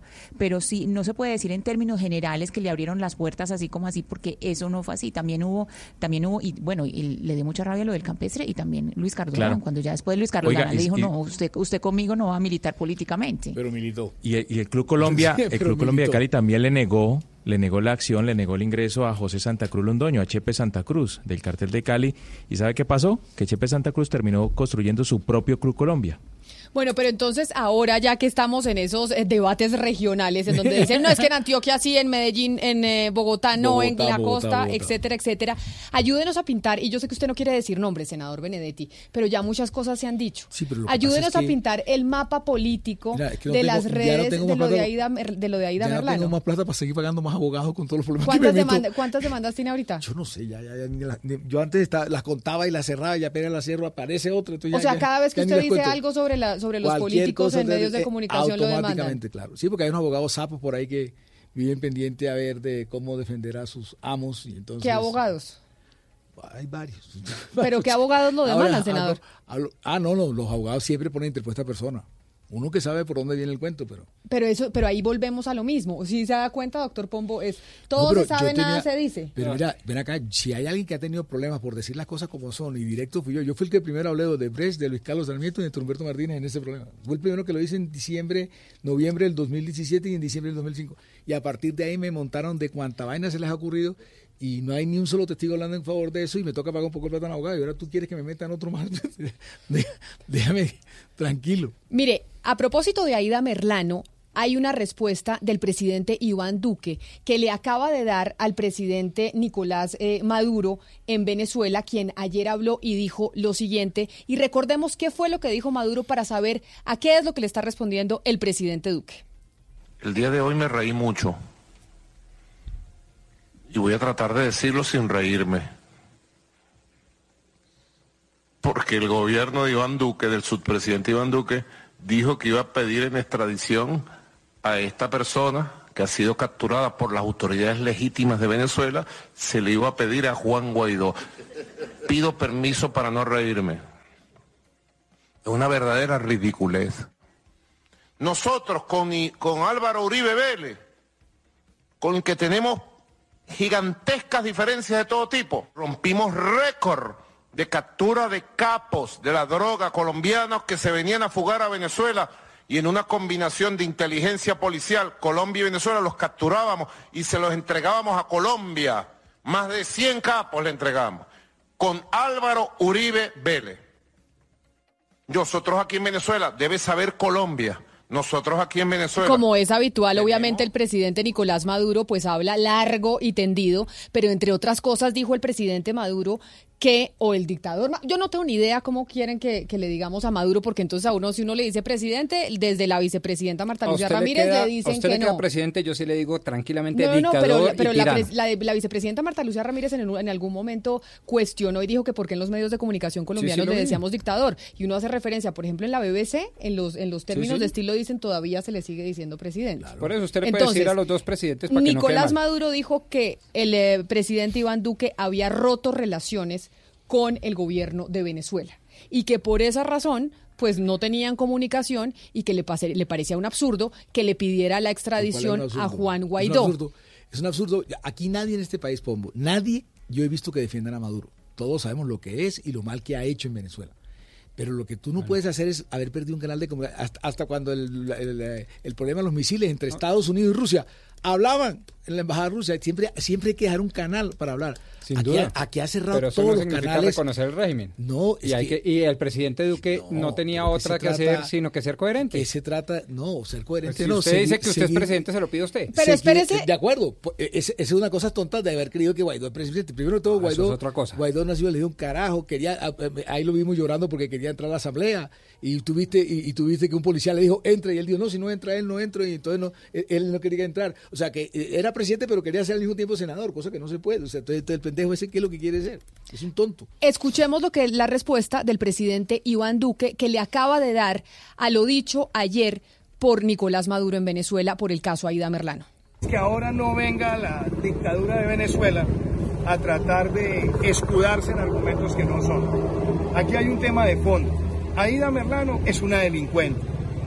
Es una persona que tiene además unos antecedentes que ya son conocidos en el país de corrupción. Nosotros hemos tenido comunicación a través de la Interpol para que se surtan los procedimientos de la Interpol. Y lo que debe acontecer en este caso es que en ese vínculo, que además viene protocolizando Interpol desde hace muchos años, pueda ser deportada esa señora a Colombia para que sea procesada y le caiga todo el peso de la ley por los delitos que cometió. Entonces, que no tratemos de distraer las cosas, las cosas son como son. Y el llamado es muy claro, el llamado que nosotros hemos hecho a través de los canales diplomáticos, lo hacemos a través de quien hoy reconocemos como presidente de Venezuela. Pero más allá de ese procedimiento, lo que hoy regula la relación de Interpol, donde se invita a la cooperación de información, es que esta señora pueda ser deportada a Colombia para que se le aplique todo el peso de la ley. Que no traten de desviar esta conversación donde debe estar. Y lo que debe ocurrir es que esa señora sea deportada a Colombia y que aquí las autoridades hagan lo que les corresponde, que es aplicarle todo el peso de la ley. Son las declaraciones que acaba de dar el presidente Iván Duque respondiendo eso que dijo ayer Nicolás Maduro. Entonces lo que dice el presidente es básicamente depórtenla, no hay que tener comunicaciones, depórtenla, porque eso es lo que Pero, debería Camila, hacer ¿quién el, el gobierno. El gobierno. O sea, él quiere que deporte el gobierno que dice que no es gobierno. Porque las, la, la- la- la inmigración depende directamente del presidente de la República. El manejo de la relación internacional depende directamente del presidente de la República. Entonces, ¿quién deporta? Yo, yo había puesto el trío porque todo el mundo hablaba de extradición y dije, bueno, podrían deportarla porque no tenía papeles. Entonces, ¿cómo es posible de que tú pidas que deporten a un gobierno, pero que el gobierno que deporte no sea el que tú quieres que sea gobierno, sino que sea otro? O sea, eso- Además, hay que decir- Es una cosa absurda. Y lo de la Interpol, me queda duda, ojalá me ayude Pombo y, o, o los panelistas. Lo de la Interpol, es, Venezuela no reconoce la Interpol. Cada estado se puede reservar si la Interpol actúa o no actúa en el estado donde, donde está el presidente. No, ahí, y el ahí yo presidente tengo que decir algo, senador. Eh, y teníamos el debate ayer. La Interpol sí funciona en Venezuela y Pero no está la reconoce el gobierno. No, pero claro que sí. Si hay funcionarios, en este caso del 6CPC, que trabajan para la Interpol. Y tanto es así que el, el fiscal general Tarek Williams Saab en diferentes ocasiones ha pedido alerta roja o circular roja para algunos líderes o personas corruptas dentro del gobierno de Nicolás Maduro. Es que- y es que justamente sí. ayer, y un momento, eh, eh, Valeria, justamente ayer el, el fiscal Tarek Williams Saab le imputó tres cargos a Aida Merlano. O sea, y ahí depende el tema de la extradición, exactamente como usted dice del gobierno. Pero, senador, yo quiero irme a lo que dijo el, pre- el presidente Nicolás Maduro. Eh, catalogó de imbecilidad y catalogó, catalogó de estupidez lo que dijo el Se me fue don Gonzalo Lázaro y tenemos problema con, Camila, eh, con la comunicación. Valeria. Pero sobre el tema de la Interpol, es que la Interpol es una organización internacional, pero que está integrada por policías de cada país. O sea, eso no es como una organización internacional que opera en cada país, no. La Interpol es una policía que opera dentro de la policía de cada país, por ende la Interpol de cada país depende del presidente. Entonces esto que acabamos de escuchar de Iván Duque, pues lo deja a uno aún más De acuerdo, confundido. De acuerdo. Pero, eh, Porque senador, al mi final pregunta es, es... lo reconozco o no lo reconozco, Sí, es sí, decir, no, es todo un claro, tema de que ellos ni siquiera decir. saben cuál es su política internacional ni su estrategia con Venezuela, ellos no saben. Pero, Yo No, no- pero- yo sí pero creo fue que la tiene clarísima. y- y- lo que pasa es que puede que no le funcione. Bueno, pero perdóneme un momentico para defender un poquito porque son hasta el panelista pues contra el gobierno. No. Entonces, perdóneme un segundito. no, no, pero no, hay que defender a nadie. No, yo sí quiero defenderlo, y yo sí quiero defenderlo abiertamente. Mire, una cosa es que que uno lo puede decir, ¿sabe qué? Yo no estoy de acuerdo con la política internacional del presidente Iván Duque. No le va a salir bien, va a ser un fracaso por A, B o C, desde No, el no, lo- concierto pero- hasta... pero lo y otra cosa muy cosa, distinta no- no le es que uno le puede bien. imputar incoherencias al gobierno. Si yo digo que el presidente legítimo es eso es el presidente de la Asamblea, porque así lo dice entre otras cosas la propia Constitución política venezolana, yo como presidente Duque me tengo que mantener en lo dicho. Pero- y si yo voy a utilizar un mecanismo de cooperación política internacional como la extradición o la deportación o la solicitud de deportación, pues tengo que Pero- acudir a quien pero- yo crea que es el pero legítimo mire, presidente. Pombo. Que no le funcione porque no, No. tiene el poder, eso es muy No. A ver, distinto. a ver, a ver, pero pues el ver, presidente Pombo, está no. siendo coherente. Pero, No, pero, pero pero como en este país nos da coherente- duro pero ser coherente. Pero, Pero, ser- Pombo. pero, pero mire, Pombo, permítame, doctor Benedetti, pero ser coherente no puede ser hacer quedar en ridículo al sistema internacional colombiano. ¿Por qué? Pues Porque no entonces no, diga que va a pedir en extradición a Ida, a Ida Merlano a Guaidó, diga pedimos la de que la deporten. No, Entonces, se lo ¿por qué pidió, tenían que se- decir pero, que, pero que se lo pidió a quien él Guaidó? él se lo ¿Pero pidió, lo dijo qué? el senador Benetti. Pero, de Camila, pronto para mire, nada, que- para montar un hecho político, para decir así son las que, tiranías que, mire, no cumplen, que violan el derecho para- internacional, etcétera, porque usted- etcétera. porque es que ellos están poniendo palabras en mi boca, le quiero no, decir yo una no estoy cosa. poniendo La palabras en su boca. La Yo no estoy, incoherencia yo no que estoy hablando hoy de que- Valeria Santos. Mire, la incoherencia a la que yo me refiero es que el presidente Duque dice que él no reconoce al gobierno de, Nicolás Maduro, pero que le va a pedir a la Interpol que le deporte a Aida Merlano. La Interpol depende del gobierno de, Del Iván, de, de Nicolás Maduro. Eso no, yo, Entonces yo es no una incoherencia así. por todos y no lados. lo leo así Pero- porque la Interpol, en tanto que es un organismo internacional, tiene Es reglamentos parte de la policía internacionales. de cada no, país. utiliza funcionarios de la policía de cada país, Por pero no es parte de cada Pero país. por. Tiene sus ¿Y propios reglamentos, manda? ¿Y reglamentos cuya naturaleza no lo mandan los Mire. necesariamente los policías. ¿Ustedes creen que Pero, las órdenes Pombo, de ¿quién Interpol que del propudiera la? Interpol lo maneja Maduro? ¿Quién paga el sueldo del policía? mire. No importa. Eso no tiene nada que ver. Ah, que ver. No, señores. Tiene que extraditada o deportada. Pero uno vuelvo por yo. uno por uno. No, me digo, pero... pero la- la- Extraditada o deportada, la suerte de Aida Merlano depende de Nicolás Maduro. Eso sí, eso sí, yo no he Deportada dicho lo o extraditada. Sí, señor. Eso es lo que hay que dejar en claro. Y, Eh, y se la van a cobrar Maduro. duro los de la oposición como Y el no senador. Benedetti y esta mesa. Sí, estamos de acuerdo. Pero que ha sido coherente, ha sido coherente. Entonces No, hay unas que son difíciles para la el gobierno y hay otras que son sólidas para coherencia, gobiernos. Tú pones la coherencia como si la coherencia fuera una virtud. Es una virtud, Que te lleva a la extensión de que estás diciendo la verdad y la estás haciendo. La coherencia también puede significar una cantidad de estupideces que nos la estás repitiendo, la estás repitiendo, repitiendo y la estás repitiendo otra vez. No, el no, gobierno no, no. está repitiendo otra vez señor. Tú oyes hablar a la canciller sobre el tema y es para salir corriendo. Para Es- es- es ustedes es pa' votarla. y para nosotros al fin dijimos, al fin hay no, justicia al final del pero horizonte. párame ahora, es que la coherencia no te puede dejar como en ridículo, porque claro que está quedando en No, ridículo. para, ¿Para quién el ridículo? Para ustedes, los de la oposición, senador. No, y me hace muy no, bien porque no, usted es no, senador de la oposición. no, pero no. el gobierno está haciendo lo propio, es lo que quiero Pero, decir. pero, pero usted reconoce no, que el no, gobierno puede no. estar haciendo lo propio, pero se puede estar equivocando. En Y lo que, y lo sí, que ha, y lo que ha demostrado en este, en este tema internacional es que se ha equivocado. Yo en este, en este reconozco que no se ha equivocado. Ah. en No. otro sí reconozco ¿Cómo que, se ha equivocado. Si y la- mucho. En la- este no. El y salgo supuesto, a el- defenderlo. no, señor, el supuesto cerco que hizo eh, Duque no sirvió sino para fortalecer a Maduro y para que China y Rusia se metieran en el problema. ¿Qué más Quizás, quizás a corto plazo, ¿Qué pero en lo moralmente A correcto y a mediano y largo plazo Ah, sí se tumban las dictaduras. Están o es que diciendo- quieren que salimos a, Están a una diciendo guerra eso frontal y Chávez, ya Pues Chávez no. lleva como tres presidentes. Y dos de ellos de, de ocho años cada uno. Pero bueno, como lo que nos convoca hoy es hablar de si Aida Merlano prende el ventilador. Estamos esperando, no sabemos. Usted, doctor Benedetti, senador, dice que el ventilador se va a prender vía Nicolás Maduro. No, ¿Es yo, su apuesta? diga, di- es- esa es la apuesta, pero además no creo que se vaya a aprender como ustedes creen que se va a aprender. O sea, yo o sea, no- ¿usted cree que al final no vamos a saber eso que ustedes, todo el mundo sabe en Barranquilla que pasa? Es que eso no lo, vamos a saber Perdón, ya- judicialmente. Ya, lo, ya- ya lo sabemos judicialmente, porque ya quedó demostrado con testigos y todo lo demás eso. O sea, que eso ya está aprobado y está dicho en todas partes. Lo que sí puede terminar afectando es cómo se eligen la gente aquí o cómo ayudan a elegir al presidente. Eso es lo que yo creo que por el lado que él se va a meter.